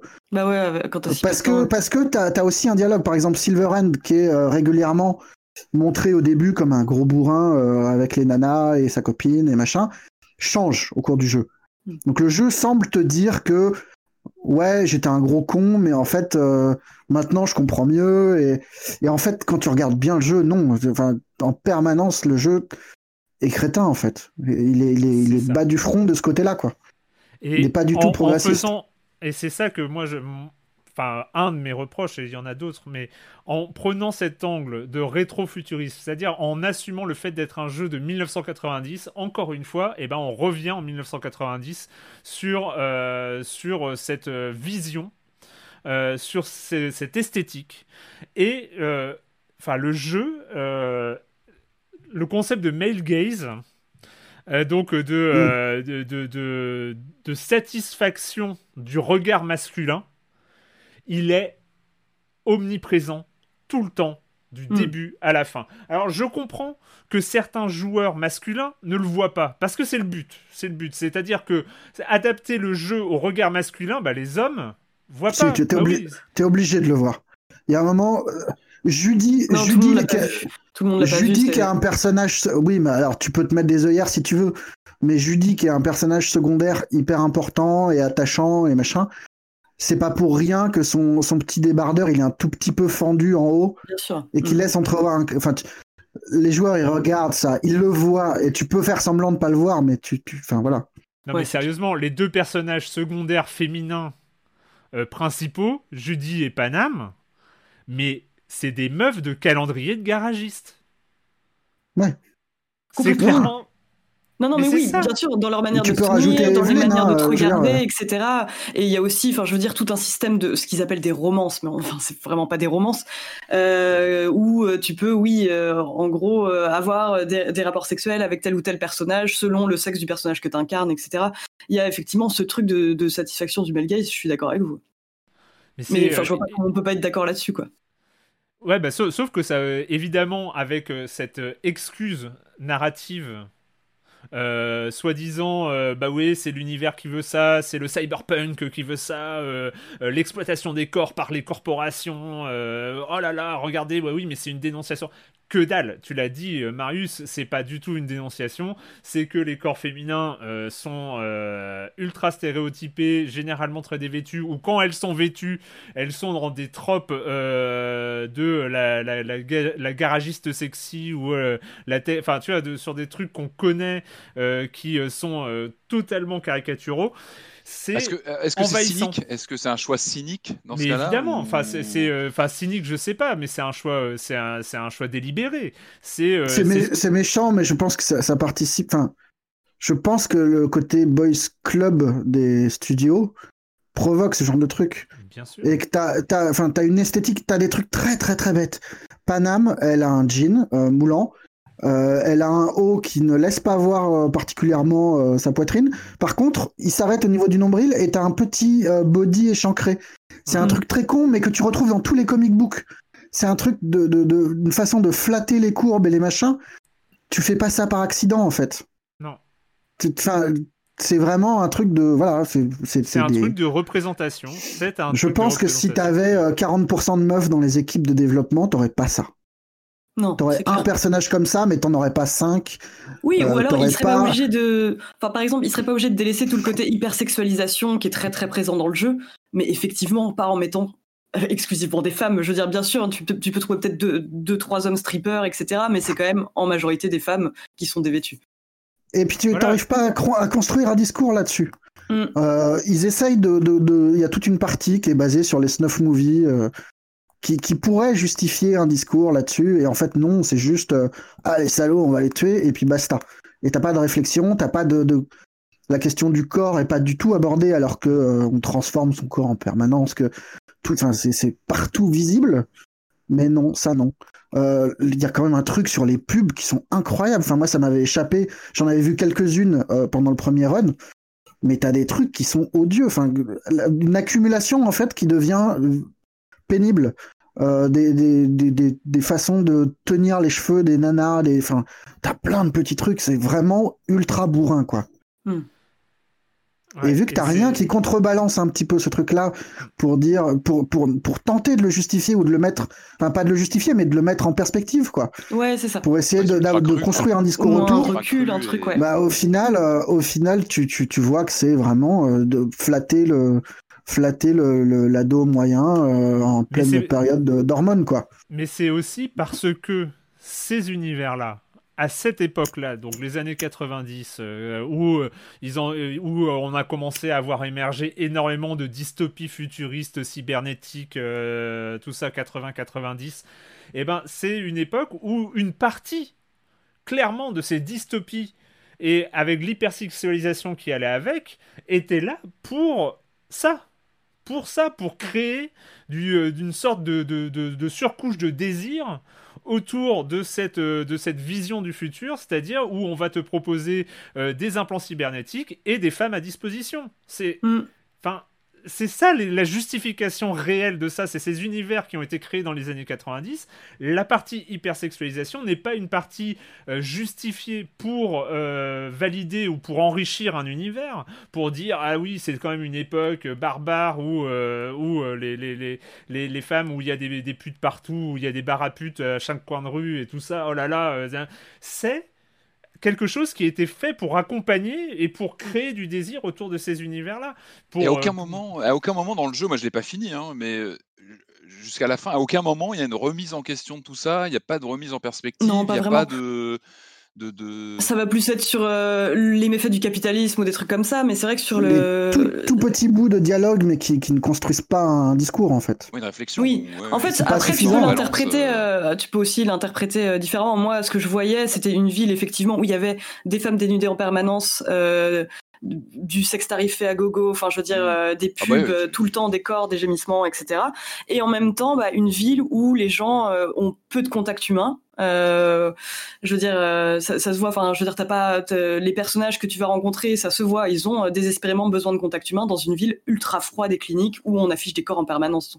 Il y a ce truc-là, mais en même temps, il n'y a pas vraiment de prise de recul là-dessus, quoi. C'est plus toi, comment tu le vois, quoi. C'est pour ça que les Badlands aussi font du bien parce que d'un coup, tu sors et t'as plus ces trucs-là. Pas du tout. Ouais, c'est clair. Pour le coup, c'est ça rend le jeu respirable, quoi c'est un truc qui, qui, moi, euh, m'a fatigué euh, sur la longueur. Et c'est vrai qu'à chaque fois, finalement, à chaque fois qu'on qu'on s'éloigne de ça, vous l'avez expliqué avec les Badlands, ou certaines missions particulières qui sont plus scénarisées, qui sont euh, plus dans... et eh ben à chaque fois qu'on s'éloigne de ça, ça, fait du bien. après voilà, c'est quand même une des premières conversations super importantes que tu as dans, le jeu. Euh, tu, parles avec un personnage, avec une stripteaseuse qui prend la moitié de l'écran euh, une stripteaseuse virtuelle qui prend la moitié de l'écran. Enfin, et la, conversation dure super ah longtemps. Oui, c'est là, c'est gênant. Euh, c'est gênant, mais ça t'empêche pas de juste. Tu peux construire un discours à partir de ça. Ouais, mais il y en a pas. T'es dans, es dans un strip club, t'es dans un machin. la meuf, elle est pas habillée n'importe comment. Elle est habillée en latex et en machin. Bah, tu vois, un contexte. Tu peux construire un dialogue là-dessus, ça t'empêche pas de construire un dialogue. Mais le fait que le strip club soit un endroit important de l'univers cyberpunk, c'est pas innocent. Enfin, je veux dire, c'est euh, tu tu choisis pas de mettre une partie de ton action dans un strip club, de mettre une partie de ton action euh, dans un bar à pute virtuel, euh, dans un, tu, vois, tu, c'est des choix euh, qui sont cohérents avec cette vision de hyper sexualisée pour rien, quoi. Enfin, il y a pas de, ils auraient pu faire d'autres choix. Enfin, ça, n'aurait rien enlevé. Ça vient pas du jeu de, du jeu de rôle par définition. Enfin, je sais pas à quel point ils sont fidèles au canon du jeu de bah, rôle. Le jeu de rôle, par, par principe, tu peux, tu peux créer ce que tu veux, tu peux. Mm. Oui, bah moi c'est un espace moi, libre. Je, sais, je sais que j'y jouais à une époque où euh, dans mes jeux de rôle. Euh, j'avais pas forcément d'intérêt. Enfin, tu vois, dans un jeu de rôle papier, quand tu joues et que t'as 17 euh, ans, machin, bon, les scènes de cul, t'en as pas des masses, quoi. Enfin, tu vois, c'est euh, c'est pas ça mm. qui t'intéresse. après, c'est vrai que c'est devenu un trope un peu, enfin, complètement éculé du genre. Hein. Je veux dire, moi, j'ai l'impression que souvent, quand on nous met des, villes futuristes, etc., enfin, il y a toujours un moment où il va y avoir l'hypersexualisation des femmes, quoi. Mais, ça, ça t'empêche pas de créer un discours, encore une fois. Enfin, tu vois, bah oui, c'est tu peux le faire pour dire quelque chose. Là, c'est juste, c'est, et ça n'arrive pas de nulle part, en fait. The Witcher, c'était quand même, un... c'était un super jeu, hein, The Witcher 3, mais c'était un jeu de gros beauf aussi. T'avais des scènes d'une beaufrie, mais, euh, oui, mais, dans les bordels et tout, là. mais crasse, quoi. Mm. Et là, tu retrouves la même chose, mais euh, puissance 10, quoi. Mm. Et donc, euh, voilà, c'est vrai que ce, ce, côté rétro-futuriste, pour moi, est forcément décevant. Je vais vous dire, enfin, c'est idiot, mais pourquoi à ce moment-là ne pas avoir gardé le nom Cyberpunk 2020 Enfin, tu vois, ce Cyberpunk 2020 disait que c'était du futur. On imaginait 2020 en 1990. On imaginait ce plus 30 ans. Là, si tu t'appelles Cyberpunk 2077, ça veut dire que tu imagines un plus 50 euh, ans, 55 ans à partir de maintenant. Donc t'imagines un, un, un, cyberpunk qui est possible, et ce serait super intéressant de créer un univers euh, cyberpunk à partir de maintenant. Et tu n'obtiendrais pas ces mêmes, euh, ces mêmes ah bah caricatures et ces mêmes, euh, ces mêmes univers. Et tu pourrais obtenir quelque chose d'intéressant sans tomber dans ces, dans, dans, dans, ces clichés. Enfin, c'est assez désespérant. Enfin, voilà, c'est. voilà, il y a, y a, une. Y a une la scène de cul, par exemple, celle, de, celle du scénario principal, hein, hors romance, parce qu'il y, mm. y, en a une. Ouais, c'était moi ça a été un gros soupir, hein. Euh, ça a été un ah très très long soupir cette, euh, cette scène-là et, et, le, et la, scène qui vient après où tu vois la meuf à poil avec, enfin, j'étais euh, ouais, ok. Et le pire c'est que le jeu arrive à créer des moments qui sont jolis, qui sont qui sont sains, qui sont bien, à, qui est terrible. à donner une vraie personnalité à ces personnages. Mm. Il y a une scène avec Judy que tu peux faire en fin de jeu qui est assez exceptionnel. Enfin, moi, je, je, je n'imaginais pas. Euh, et c'est, t'as du mal à t'attacher autant que tu pourrais à ces trucs-là à cause de, de, bah, de ce sous-texte de, de Beaufry, quoi. Ouais. oui, non, mais surtout qu'à côté de ça, les personnages féminins, enfin, moi, c'était, euh, faisait partie de mes préférés. Enfin, j'ai, les trouve ultra intéressantes et tout. Donc, quel dommage, quoi. Enfin. Hmm. C'est ça, c'est que Cyberpunk, comme tu l'as dit, est un jeu beauf. Voilà, c'est un euh, là-dessus, euh, là-dessus, il y a peu de, il y a peu de choses à, dire d'autres. Enfin, c'est euh, même si j'ai lu que c'était une remarque classiste. Désolé sur le côté. non, mais quand tu parles de beauf, généralement en France, tu parles des, ah des, gens, des gens plus pauvres et tout ça. Mais c'est voilà, c'est un, c'est, c'est un, c'est un jeu bourrin. C'est un, c'est un jeu qui. C'est un jeu male, gay, si tu préfères. Voilà. Si c'est moins. Mais non, mais c'est ça, c'est ce que j'ai dit. C'est un jeu qui est fait pour le regard masculin.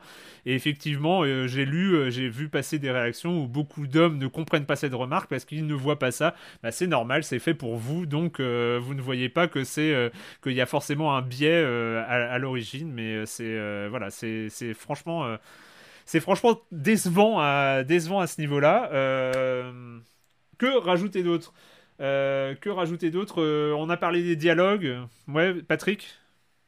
Si, est-ce qu'on peut lancer la. Moi, il y a une critique qui a été faite, euh, je crois que c'était Exerve qui avait formulé ça, qui disait que c'était pas un jeu de rôle. oui, c'était pas un jeu de rôle. J'aimerais bien parler des composants de jeu de rôle quand même, ouais. Et c'est marrant parce que d'abord ça m'a énervé en me disant mais qu'est-ce que ça veut dire? Qu'est-ce que c'est un jeu de rôle chimiquement pur? Est-ce que, est que ça existe encore? Est-ce qu'il faut que ça soit un Baldur's Gate? Ou euh, enfin à partir de quel moment on est dans le jeu de rôle? Est-ce que c'est euh, les options de dialogue qui permettent de changer euh, la fin de ton histoire? Est-ce que c'est le fait de pouvoir personnaliser ton, avatar euh, et de, changer la façon de jouer? Et, vraiment, je me suis posé la question et je n'ai pas de réponse. Je ne sais pas, je ne sais plus ce que c'est qu'un jeu de rôle euh, comme il l'entend ou comme comme on peut. Le truc est devenu tellement banal en fait. L'action aventure s'est tellement emparé des mécaniques du jeu de rôle que. Euh, ah bah oui, il y a un métissage des genres de toute façon. Que je ne sais pas si on peut parler de jeu de rôle dans ce cas-là.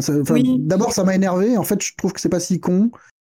Euh, je, suis je suis assez d'accord là-dessus. Enfin, c'est parce qu'en vrai, la dimension RPG était vachement mise en avant par euh, mise en avant par CD Projekt, alors qu'au final, bon, il y a un côté très poudre aux yeux. Moi, j'avoue, je, trouve qu'il y a des, des, points très positifs dans le côté jeu de rôle. Vraiment, enfin, déjà le fait de pouvoir choisir, oui, sa propre classe, même si ça influence principalement les 45 premières minutes de jeu. Mais le truc, c'est qu'en tout cas, tu as vraiment hein. l'impression en tant que, as vraiment l'impression en tant que joueur quand tu fais ton, premier run à l'aveugle.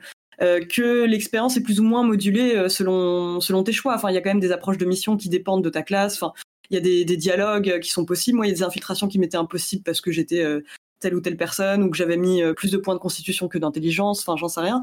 Moi mm. j'avais vraiment le sentiment d'avoir un côté un peu sur mesure et euh, je pense que le meilleur moyen de s'en rendre compte c'est qu'on échange nos, différentes expériences. Mais moi il y a des missions que j'ai approchées, enfin qui sont pas du tout déroulées pareil que d'autres euh, personnes.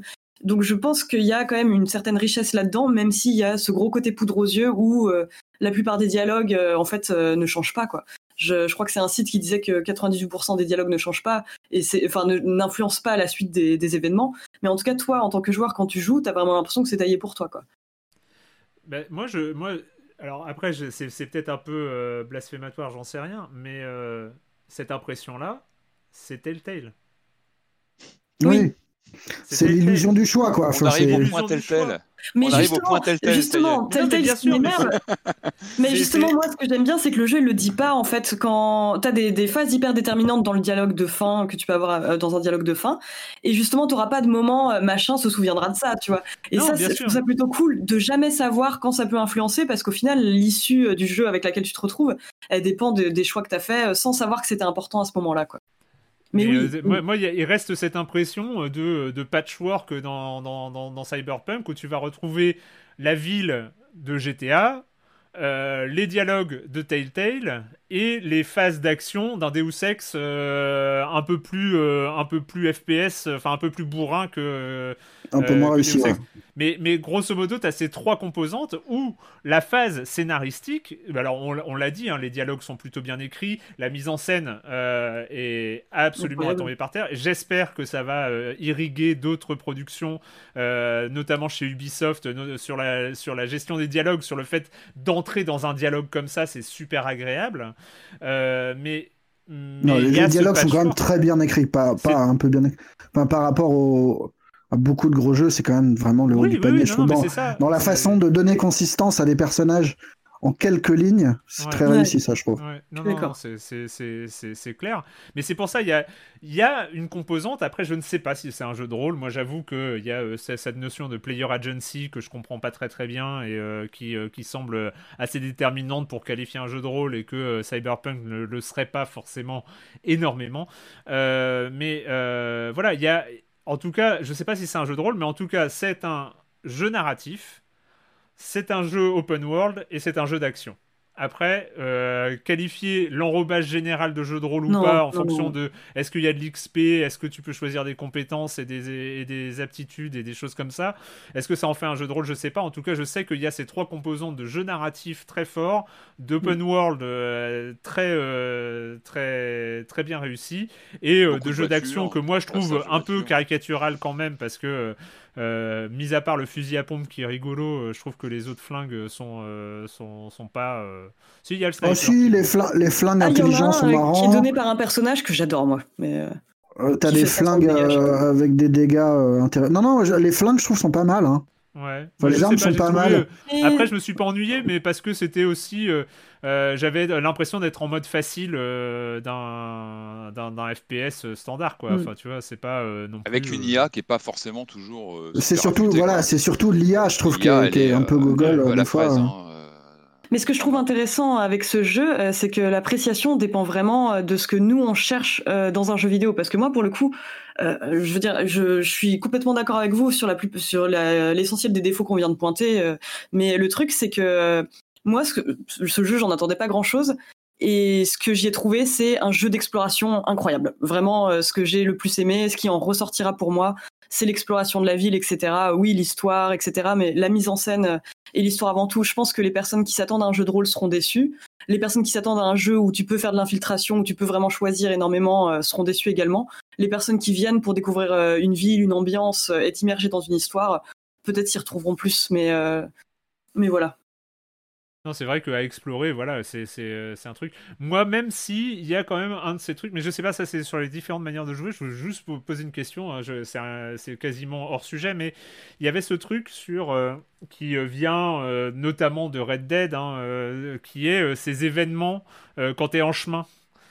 Et les, les, les, les bassins qui se passent, les, les polices, où tu peux aider la police, ou des, des, événements comme ça qui, qui pop sur ta route je me suis arrêté pour voir ce que c'était, euh, quelquefois, mais ça me fait pas envie. En fait, euh, le truc, c'est que quand je, suis, euh, quand je vais dans une direction, quand je vais voir, quand je vais voir un de mes contacts qui m'a dit retrouve-moi à 8 heures sur le bord de la rivière, machin. Eh ben, j'ai une fusillade qui se déclenche après, je suis en moto et tout ça, j'ai aucune envie de m'arrêter. Ah, moi, sur, Red Dead, sur Red Dead, moi, je, m'arrêtais souvent et tout ça. là, je suis à Donf, en plus, je sais que je vais rater mon prochain virage, donc faut que je fasse gaffe. Euh, le fait de m'arrêter pour, euh, pour participer à une fusillade, je. ah, je l'ai jamais fait, moi. J'ai jamais fait. En fait, moi, je les vois juste comme des prétextes pour prolonger l'immersion dans la ville, quoi. Enfin, vraiment. Genre, moi, ce que j'ai fait, c'est essentiellement la quête principale et quelques, quelques missions annexes. Et après, le reste, ce sera juste du bonus, les moments où j'aurai envie de me perdre à Night City, en fait, quoi. Ouais, mais est-ce qu'on a tant que ça envie de se perdre dans Night City en ah, dehors hein, des quêtes principales, secondaires, je sais vraiment, pas. Euh, justement, ah, moi, j'ai envie, moi, ouais. Comment elle est Les voitures n'encouragent pas. J'ai vraiment eu du mal à me mm. déplacer au début, je trouvais ça pas agréable et, et c'est gênant dans un jeu où tu circules comme. Parce qu'en ce sens-là, il ressemble beaucoup à un GTA, quoi. Euh, quand j'ai découvert la moto et la vue FPS, ça a tout changé. Mm. Parce que du coup, tu as vraiment un effet de vitesse que t'as pas trop dans les voitures ou en tout cas pas de lourdeur et de et t'es plongé dans la ville et je trouve ça assez euh, assez super. Moi, tu vois, la moto, ça me... autant ça me tannait euh, quand j'étais pressé. Là, je suis content de me taper 3 euh, km de moto ouais, à bah tout berzingue et à, circuler entre les bagnoles et je trouve ça drôle en fait. Vraiment plaisant et, et à prendre des chemins, des fois à pas suivre la map, tu vois, justement pas suivre le petit chemin qu'on t'indique mais à prendre des petites rues, des petits machins, des petits trucs. Euh. Et euh, en slash, que le plaisir d'exploration, il est vraiment là, quoi. Mais, hmm. euh, et si, juste un petit truc sur la fin quand même. Les, je trouve que les fins sont très réussies. Oui. T'as des trucs qui te sont proposés, qui sont surprenants, enfin qui sont. Moi, il y a un truc que j'avais jamais vu dans un jeu vidéo, je crois, ou pas de cette échelle-là en tout cas. je trouvais ça cool qu'on puisse qu'on te propose ça voilà, il y a des, je trouve c'est vraiment le, dernier tiers. Autant l'histoire est parfois un peu molle à, prendre et euh, il y a des petits creux dans le dans le dans l'histoire principale. Le dernier tiers est vraiment réussi et euh, et, et, change. Enfin, moi j'ai pas tout fait encore, mais ça change radicalement pour le coup. Euh, ouais. Dans le dernier tiers, quoi. J'ai échangé un peu mes impressions avec plusieurs personnes sur la fin justement et les, les la dernière mission particulièrement et ouais là c'est assez impressionnant en fait ce qui peut se passer. Est-ce que, et on va finir là-dessus, j'aimerais bien votre conclusion, est-ce que Cyberpunk 2077 est un jeu normal, un grand jeu, un jeu important, un jeu de rupture, un jeu... Euh, c'est quoi Cyberpunk 2077 Je vous vois déjà lever les yeux au ciel, en train de réfléchir à ce que... euh, c'est alors. C'est pas un jeu normal. Tu peux pas dire que c'est un jeu normal. Enfin, techniquement, la ville que tu as sous les yeux, euh, combien de studios peuvent la faire? Combien de studios ont mm. les fonds et le temps pour, pour faire un truc aussi taré? Donc la normalité, non. Tu la retrouveras pas partout. Euh, euh, est-ce que c'est un grand jeu? Non. Probablement pas. Il y a trop. Alors, hormis tous les défauts qui font qu'aujourd'hui, euh, si t'as pas un bon PC ou, une série X, parce que moi c'est tout à fait jouable, je pense qu'il faut pas y jouer. Il faut attendre. Vraiment. Euh, mais est-ce que c'est marquant? Non. moi, ce dont on se souviendra, c'est du foin autour, je pense. Et, de la, et de la ville, et basta, quoi. Et quelques, quelques moments de jeu qui, étaient, qui sont très chouettes. Mais, euh, mais c'est pas un jeu marquant. C'est pas, pas une étape, quoi. C'est ça. Ni, pas, euh, ni, dans ni technologie, enfin peut-être technologiquement, j'en sais rien. Je suis pas, mais mais mais je vois pas d'autres jeux s'inspirer de ça en fait. Il n'y a, a, pas hein. d'idée folle. Et... Euh. Ah ouais, je l'ai pas fini, donc je ne peux pas parler de la fin. Euh, ah, mais t'as quand même passé pas mal d'heures dessus. Et 20 heures dessus. Oui, moi j'ai l'impression qu'il a du mal à transcender la somme de ses parts. Vous savez, cette expression, il a du mal à être plus mm. que l'ajout le, des différentes composantes dont on a parlé, FPS, euh, un peu de, de, de RPG, un peu de, GTA, un peu de. Et moi, j'ai un peu la sensation qu'il a du mal. Moi, j'y prends beaucoup de plaisir. Encore une fois, pareil, je prends du plaisir à jouer. Je, la ville, je la trouve hallucinante. Moi, il y a un côté fantasme d'ado d'être dans Blade Runner, de, de, de, découvrir une ville futuriste comme ça. De... Et ce côté, moi, c'est le côté seamless, sans transition, de pouvoir rentrer comme ça dans les bâtiments, sortir, euh, euh, prendre la voiture. Il y a, y y a un côté euh, liberté comme ça qui est assez. et le côté foisonnant. Enfin, y a, c'est paradoxal, c'est que c'est une ville froide, mais en même temps qui, qui, vit, ça bouge dans tous les sens. Il y a, y a, vraiment quelque chose. Après, oui. Là, là, au nombre d'heures de jeu que j'ai, ça transcende pas. En dehors de ce plaisir de jeu comme ça, manette en main. Oui, je suis d'accord. Je pense pas que pour l'instant ça transcende plus que ça. Il n'est pas plus que l'addition. Ça, c'est différentes composantes. Mmh. Ouais, bah ouais, non, je suis, d'accord. Enfin, je pense qu'en fait, déjà, oui, c'est un jeu qui est sorti trop tôt. qui va forcément souffrir de ça. La perception du jeu en a forcément été affectée, qui aurait dû sortir l'année prochaine. c'est bon, ça encore, hein, c'est pas moi qui décide, mais je pense que c'est comment dire un, un jeu qui a trop de points positifs et incroyables à commencer. Bah, la ville et la mise en scène en fait sont sont tels, enfin sont tellement réussis que je peux pas en fait le mettre dans, au rang de mauvais jeu. Et en même temps, les points négatifs sont tels que je peux pas le mettre au rang d'excellent jeu non plus. Donc on est très très loin en fait du, du jeu qui va mettre tout le monde d'accord, euh, qui aura euh, des, des, retours unanimes, c'est certain. Mais euh, alors c'est ni un mauvais jeu ni un excellent jeu quoi. C'est pour moi c'est un bon jeu quoi, qui comporte des éléments exceptionnels et des éléments vraiment énervants. voilà. On peut espérer que les effets, euh, les effets bugs vont être gommés. Moi, j'ai quand même espoir que voilà, euh, il y a des mises à jour qui ont été ah annoncées. ça. Pour, la question des bugs, ce sera réglé. Pour la question de la défaillante, euh, Je suis sûr que dans un an, le jeu sera réévalué un petit peu en ah, positif par les joueurs et que et qu'on trouvera davantage de plaisir. Après, les questions de fond, elles seront pas réglées. Je suis d'accord avec toi. Le, mot seamless est vachement important. Je, enfin, je ah, pense que ce truc-là, c'est peut-être le côté une des claques du jeu. Hein. Ouais, ouais. Mm. Il y a un truc de d'immersion qui est complètement dingue. Bah oui, c'est Je parlais de VR, mais il y, a une séquence de voiture, je sais pas si vous voyez, il y a une course-poursuite en, bagnole où tu te dis, mais j'ai l'impression d'avoir le casque sur les yeux. quoi. En plus, euh, tu as mm. l'aspect un peu bombé même de l'interface sur un écran plat euh, basique. Hein, tu as un effet un peu bombé qui joue là-dessus. Tu as vraiment cet effet, euh, mm. même l'interface qui s'ajoute dans ton champ de vision. je pense qu'ils ont pas mal travaillé là-dessus. Et moi, c'est ce que, vraiment ce que je retiens, c'est ça, c'est de la VR sans, sans le casque. En fait, il y a vraiment cet effet de, de vivre les choses sur un écran lambda, c'est quand même pas rien. Et, et je crois vraiment que c'est la composante, c'est ce que je retiendrai de ce jeu, quoi, pour l'instant. C'est vrai que, euh, bah, en fait, le, le, c'est difficile.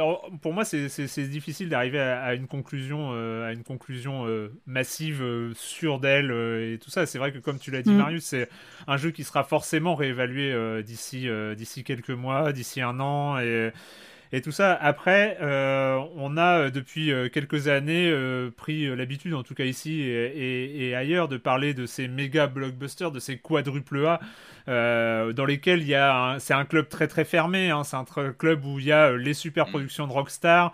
On peut mettre Skyrim dedans et puis on met The Witcher 3 et donc Cyberpunk qui rentrent évidemment dans cette catégorie dans cette catégorie-là mm. parce que le budget, parce que le, euh, l'influence et, et, ce, et, ces chiffres de, de, de, euh, de, de prévente de 8 millions montrent bien ça. C'est-à-dire qu'il il y a peu de jeux qui peuvent, qui peuvent assumer ça.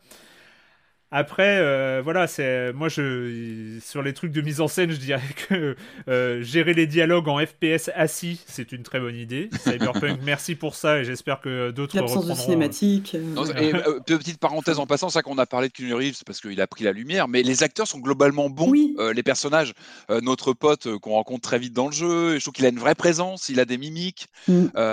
voilà, tous les personnages qu'on rencontre, je trouve, ont, une personnalité, même dans la gestuelle, dans la façon de de, voilà, de parler, de se comporter. Euh, il y, a un vrai jeu d'acteur. c'est sûr qu'après après un Ubisoft où on voit tous les personnages qui te parlent avec les mains sur la taille ou, euh, ou euh, mm. les, bras croisés, Là, on a des personnages qui bougent, qui se déplacent. T'as presque du théâtre qui, te parlent à l'écran. Ouais c'est là où tu vois aussi les 8 ans de, les 8 ans de travail. De motion euh, capture, de gestuel avec des acteurs qui vraiment qui font le job en mouvement et c'est bluffant vraiment. Je trouve qu'il y a des séquences de quasiment de cinéma interactif quand tu te poses, comme, comme vous disiez, quand on s'assoit ou quand même dans le feu de l'action. quoi. Il y a vraiment euh, il y a des séquences, on va en parler trop en détail, mais il y a, des, des, vraiment des, phases de jeu où tu t'y crois, tu y es, quoi, quand tu assistes à, un, événement plutôt malheureux dans le jeu, sans en dire trop, euh, tu y es, je trouve qu'il y a des.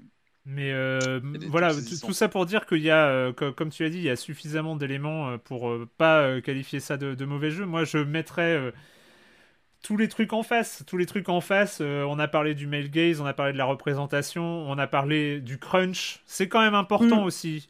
C'est pas n'importe quel jeu qui sort d'un crunch, qui sort d'un crunch pareil.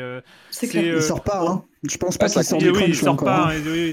ça contribue à l'attente et à la cristallisation sur. Et pour moi, ça euh, contribue au contenu aussi. C'est que ces jeux-là, le fait de faire du crunch, c'est dans ces univers-là. Je veux dire, un, jeu qui serait fait dans d'autres conditions n'aboutirait pas au même genre de contenu. Il y aurait peut-être plus de réflexion. Il y aurait peut-être une réflexion qui serait moins pyramidale parce que là, on sent aussi que c'est des, des, des mecs euh, qui ont euh, imposé ce genre de vision mhm. dans, une, dans, dans, dans quelque chose de peut-être plus sain dans un environnement de travail plus sain, on n'aboutirait peut-être pas à des, représentations pareilles, à des choses aussi caricaturales, à des choses aussi euh, euh, affligeantes euh, parfois.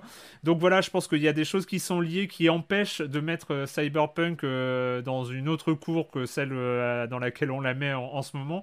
voilà, après, c'est vrai, et moi je pense que ce que tu as dit Marius, voilà, ce jeu sera réévalué aussi sur son impact général aussi sur l'industrie. Est-ce que c'est un jeu de rupture ou pas? On en... c'est difficile, c'est difficile de répondre aujourd'hui. Moi, j'ai cette intuition qu'il n'arrivera pas à marquer autant euh, que euh, qu'ont pu le faire euh, des GTA, Red Dead ou Skyrim. Euh, j'ai l'impression que c'est un jeu à gros budget, c'est un jeu à très très très gros budget et on voit le pognon. On voit le pognon dans la ville, on voit le pognon mhm. dans, euh, dans les effets visuels, on voit le pognon ah bah, dans, les néons qui se reflètent dans les flaques d'eau. Et ben le pognon il est là aussi. Et, euh, et, est-ce que finalement est-ce que c'est autre chose? Tu peux tu peux pas reprocher à des mecs de pas avoir fait un chef-d'œuvre. ça, ça, tient à peu de choses. Non, non, ça tient à peu de choses. Non, mais je sais, ça tient à une intuition ça n'empêche qu'il y a du bon boulot derrière. Oui. Ce qui me gêne plus, c'est que plus je joue, et, je prends du plaisir à jouer, hein. je veux dire, là, je continue à jouer pour le plaisir, pas du tout pour le boulot. Mm. Euh, mais plus je joue, plus je me dis que c'est un jeu cool, et c'est pas le bon mot, hein, parce que dans le fond, il est pas cool du tout, mais qui est plaisant, enfin qui plus ça ressemble à un plaisir coupable. Ah, moi, j'ai vraiment apprécié ce jeu malgré tous les trucs qu'on a pointés. Il y a un truc, euh, oui, euh, vraiment à la fois très cool dans le plaisir de jeu et très tiède. Enfin, je je sais pas comment. Dans le jeu vidéo, je retrouve un truc qui me manque dans le cinéma, dans la BD. C'est des blockbusters qui m'impressionnent, qui me font rêver, qui me, enfin, qui, qui vraiment m'intéressent et que je trouve plus osé qu'on peut euh, parfois le. Quand je repense à The Last of Us 2, qui a des défauts, qui est, qui est, euh, je trouve que ce jeu il est tiède en fait. Il n'a pas, il a pas vraiment de propos forts. Il n'a pas, il a, il a, ouais, euh, il n'est pas aussi intelligent quoi. Il n'est pas aussi osé. Il n'a pas identité euh, au-delà de cette Il a pas, voilà, il a peu d'identité en fait. Voilà. Hmm. Il a une très belle allure. Il est, il est très réussi par certains points, mais il n'a pas une identité très très forte. Et, euh, et c'est un peu décevant. C'est ça aussi. C'est que The Witcher 3, c'était un jeu à part parce qu'il avait une identité, parce qu'il y avait ce truc d'épaisseur incroyable et que là, t'as l'impression qu'ils sont trop nombreux, que tout est fait un peu trop de façon. Bah, il, avait, il, avait, des racines littéraires euh, aussi, euh, The Witcher. Peut-être que ça a joué aussi sur le, mm. tu vois, sur la, la force du, du, lore, du monde, du. Euh, je sais pas, j'ai jamais, ouais, j'ai jamais lu Sapowski et, et, franchement la fantaisie me fait chier. Mais, mais non, mais après c'est des tartes à la crème, mais il avait une façon de parler de choses au-delà de, son cadre, tu vois, avais, euh, hmm. il avait un discours sur la guerre, sur, euh, sur ce que ça produit, sur, sur différents échelons de population, sur, il y avait, il y avait une cohérence d'ensemble qui était impressionnante, qui était, euh, qui était touchante, et là, assez peu en fait. Il est intéressant sur la, la, la, destruction d'identité, sur le, le, les choix qu'il te propose à la fin et machin. Mais même ça, il va pas jusqu'au bout. Tu pourrais imaginer que que tu accélères ou que tu ralentisses volontairement le processus de, de fusion avec Kenny Reeves et que ça te donne lieu à du jeu, à des perks, à des trucs. Et non, en fait. C'est juste, euh, c'est, juste un, compte à rebours, en fait. Merci à tous les trois. Je pense qu'on a fait le tour, enfin, le tour qui était possible de faire euh, dans, dans, le temps imparti, on va dire. Euh, donc c'était, c'était voilà, Cyberpunk, le dernier énorme jeu de cette année 2020. On fera le bilan de cette année 2020 la semaine prochaine. Euh, dans Silence on joue avec euh, un peu tout le monde. Il risque d'y avoir beaucoup de monde, donc j'espère qu'on s'en sortira. Mais bon, allez, on va essayer de, on va, on, va essayer de s'en sortir. Euh, merci donc, j'ai déjà dit merci à tous les trois. Et la question rituelle à laquelle vous n'allez pas échapper avant de finir cette émission. Et quand vous ne jouez pas, vous faites quoi, Julie? Bah Alors moi, en ce moment, je me replonge dans un livre que j'aime beaucoup. c'est un petit livre qui s'appelle The Lifespan of a Fact de John D'Agata et de Jim Fingal, qui a été traduit en français avec le nom Que faire de ce corps qui tombe. Et en fait, c'est donc c'est très particulier comme format. C'est donc un l'auteur John D'Agata donc a écrit notamment le livre Yucca Mountain euh, où il parle d'une zone d'enfouissement de déchets nucléaires aux États-Unis, qui envoie un essai qui a été refusé par Harper's Magazine à la revue The Believer. Et donc euh, un fact-checker qui vient juste d'arriver donc est en charge d'éditer euh, son texte et de vérifier que chaque fait est, est factuellement exact ou non, sachant qu'il fait face à un auteur qui a une conception très controversée de la non-fiction, dans le sens où lui, il a tendance, John D'Agata écrit très bien, mais il a tendance à faire une réécriture très littéraire de, de, faits. Euh. Et donc lui, c'est ça qui est assez marrant, c'est qu'en fait le livre, ça se présente sous euh, une forme assez particulière, c'est qu'en gros, tu vas avoir un extrait du texte donc de John D'Agata, et autour, en fait, tu as tout le dialogue entre le rédacteur en chef de la revue, le fact-checker et l'auteur qui n'est absolument pas d'accord avec la plupart des modifications apportées. Et ça interroge complètement notre rapport au réel, dans le sens où ça commence, par exemple, l'auteur va dire il faisait 34 degrés ce matin-là, et euh, là, le fact-checker fait alors non, selon tel rapport météorologique, il en faisait 32. Et là, l'auteur va dire écoute, tu me fais chier, on s'en fout, euh, l'essentiel c'est qu'il faisait chaud, et 34, ça sonne mieux que 32. Ouais, voilà, c'est ça. Il y a vraiment euh, une interrogation sur le style que je trouve vraiment ultra intéressante. Il faut savoir que quand même, il a fallu sept ans pour que l'article soit publié. C'est sept ans d'échanges qui virent à l'insulte parfois et en même temps à des débats vraiment enrichissants euh, sur euh, qu'est-ce qu'un fait en fait euh, et qu'est-ce qui est important quand on retranscrit un fait. quels sont les quelle est la frontière entre le journaliste littéraire et l'auteur Enfin, c'est vraiment ultra intéressant et, et voilà, je le, je le consulte souvent en fait. Dès que je m'interroge sur une tournure de phrase que j'aime bien. Tu peux redonner le nom du bouquin? Euh, oui, alors c'est Que faire de ce corps qui tombe en français et en anglais c'est The Lifespan of a Fact. Et alors les deux éditions euh, sont super chouettes parce qu'il y a vraiment un, très bel effort de mise en page avec les remarques en rouge du fact-checker et, euh, et celle, celle de l'auteur. Cool, mais ça a l'air très bien, dis donc. Ah, c'est vraiment chouette, ouais. Patrick euh, pas grand chose cette semaine. Hein. J'avais des, des, des, choses en bouclage. J'avais euh, Cyberpunk en route, euh, donc il m'a pris pas mal de temps. Allez, bon, ça reste entre nous, mais j'avoue que je passe peut-être un peu trop de temps sur la chaîne Télébraise à cause de Colombo. Hein. c'est le phénomène Colombo. J'y passe pas mal de temps. Et en fait, non, non, oh, pour tout vous dire, je suis, non, non, je suis tombé sur une série. Que de corps, Franz. Sur une série que j'aime bien, en fait, que je viens de découvrir, qui a genre 5 ans, mais bon, je la découvre maintenant. Ça s'appelle Les Mystères de Londres. Alors voilà, ça, je crois qu'il y a une dizaine d'épisodes. Et le principe intéressant, en fait, c'est euh, dans les années 1910, je crois. Donc, c'est la rencontre entre Houdini, le magicien, et Conan Doyle, donc l'inventeur de, Sherlock Holmes, euh, qui enquêtent chacun, ils enquêtent ensemble sur, euh, sur des, comment dire, sur des, sur des, des, faits dits surnaturels. Alors, ce qui est intéressant, c'est qu'on retrouve un peu les ressorts de X-Files avec l'un qui veut croire, donc c'est Conan Doyle, qui a besoin, lui, veut croire au surnaturel, et puis Houdini, le magicien, qui lui est là pour démonter, lui, il veut surtout pas croire, il démonte euh, et, à chaque fois les, les, affaires. Donc il y a une dizaine d'épisodes, j'en ai vu trois, je crois, c'est plutôt pas mal. Donc il y a ce mélange X-Files et puis amicalement vôtre avec euh, voilà ces, ces, ces, ces, vannes entre les deux personnages. Ça fonctionne plutôt bien ce que j'ai vu, donc j'ai découvert ça. ça bon, il y a eu qu'une saison, ça s'est complètement planté évidemment, les mystères de Londres, mais je découvre et, je pense que je vais continuer. J'aime bien l'ambiance le principe. Je trouve que voilà, les, deux personnages se répondent bien. Donc, euh, sur des, chaque épisode, c'est une enquête sur un, fait euh, dit surnaturel qu'il est plus ou moins selon euh, qu'il n'est pas du tout en général. Mais en tout cas, voilà, plutôt une belle découverte. Les mystères de Londres. mais est-ce qu'il y a un doublage breton? Parce que tu disais que c'était sur TV Brest que tu regardais ça oui. Bah, il passe Colombo euh, régulièrement, donc euh, c'est pour ça que je traîne souvent. Euh. mais non, il n'y a, pas de... a pas de doublage. Colombo, je crois que c'est le samedi soir sur TMC où ils ont. Bah, il est sur plusieurs chaînes, Colombo, il est partout. Hein, mais, mais, il est aussi sur Télé Brest. Voilà, mais maintenant, maintenant, je retrouve que sur des épisodes que je connais, alors c'est Ah, mais moi j'adore celui. Et après, ça râle parce qu'on on fait des jeux sur des visions du futur dépassées. Franchement. c'est clair. Franchement. Ah, mais les Colombo, on le retire à chaque fois, mais c'est l'une des seules séries où tu peux revoir 15 fois le même épisode et, toujours prendre le même plaisir. Ça, c'est vraiment, vraiment unique.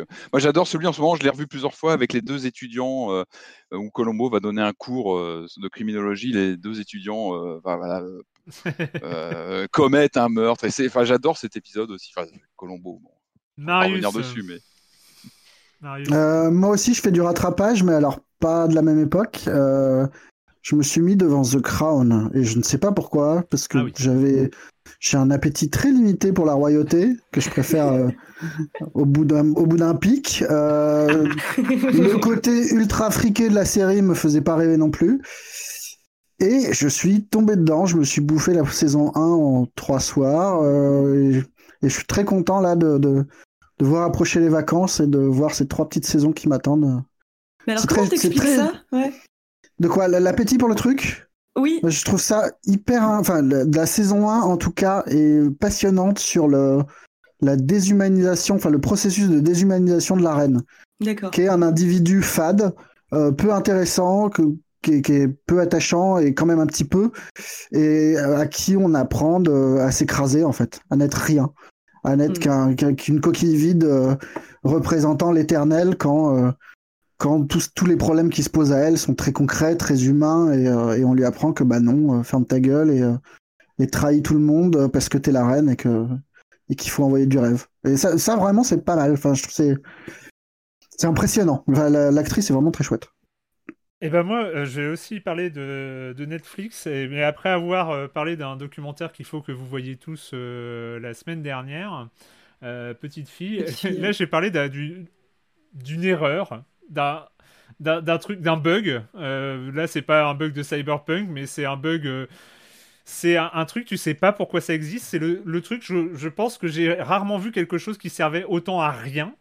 Euh, c'est un long hein, sur Netflix ouais mais alors là je sais pas c'est le truc qui s'appelle Ava je sais pas si vous en avez entendu parler pas du tout c'est une sorte de Nikita like vous savez le truc de Luc Besson là des années 80 ou 90 ouais. Et là, je sais pas. Alors, je sais pas pourquoi on est tombé Cage dessus. du cinéma. C'est genre, euh, c'est genre une soirée où euh, on avait, les enfants avaient dû se coucher trop tard, on était crevés, on avait dû euh, sortir un truc surgelé et on s'était, on était écrasés sur le canapé en cette période un peu avant Noël où t'es épuisé et, et, et donc on a cliqué sur un truc et on a regardé ça il y a quand même, euh, il y a, bon, il y a John Malkovich dedans, euh, qui, bon, qui n'a pas joué que dans des chefs-d'œuvre, hein, faut bien le dire. Mais, euh, mais c'est le truc qui, c'est la production audiovisuelle, en tout cas de ces dernières années que j'ai vu, qui sert le plus à rien. Et rien que pour ça, elle est, elle est, elle est peut-être. elle a une, une particularité, c'est-à-dire que ce truc est nul euh, à un point tellement lambda que, euh, que tu, le conseilles ou pas du coup Ah non, bah non. Là, hein. Ah non, non, c'est pas du tout un ah conseil. oui, aujourd'hui c'est un déconseil, ouais, voilà. Ah non, non, c'est gagner, gagner deux tu heures. conseilles de l'éviter, quoi. Vous gagnez 90 euh, minutes dans votre vie, ne lancez surtout pas ce truc-là, ça ne sert à rien. Alors, rien que la, fiche, la fiche de, de, Netflix te le dit hein, déjà. Hein. Ouais. T'as Jessica Chastain de profil avec un flingue et un, et un décolleté plongeant. je veux dire, on est on est clairement chez, ah chez Besson, quoi. Mais me pose pas la question de pourquoi j'ai lancé ça, c'est il était la fatigue, on... sans doute. la fatigue. Non, mais on a euh, tous des, des, des, moments de faiblesse. Hein. Et me demandez surtout pas pourquoi je l'ai regardé jusqu'au bout non plus, parce que j'ai regardé jusqu'au bout. Et peut-être à, la, recherche de pourquoi ça existait, et en fait j'ai pas trouvé la réponse. Donc euh, voilà, c'est. Euh, après, il y a un enfin, on est tous très sensibles à, à la nullité et au plaisir de contempler un truc nul et de dire que c'est nul. C'est vrai. Au moins, tu peux le dire en toute connaissance de cause après. Toi, tu regardes un truc nul, mais t'es pas dupe. C'est ça. C'est exactement ça. Euh, encore merci à tous les trois. Euh, et donc, on se retrouve euh, tous ensemble la semaine prochaine, ici même, pour faire le bilan 2020 du jeu vidéo, donc sur Libération et sur les internets. Ciao. Ciao. Salut.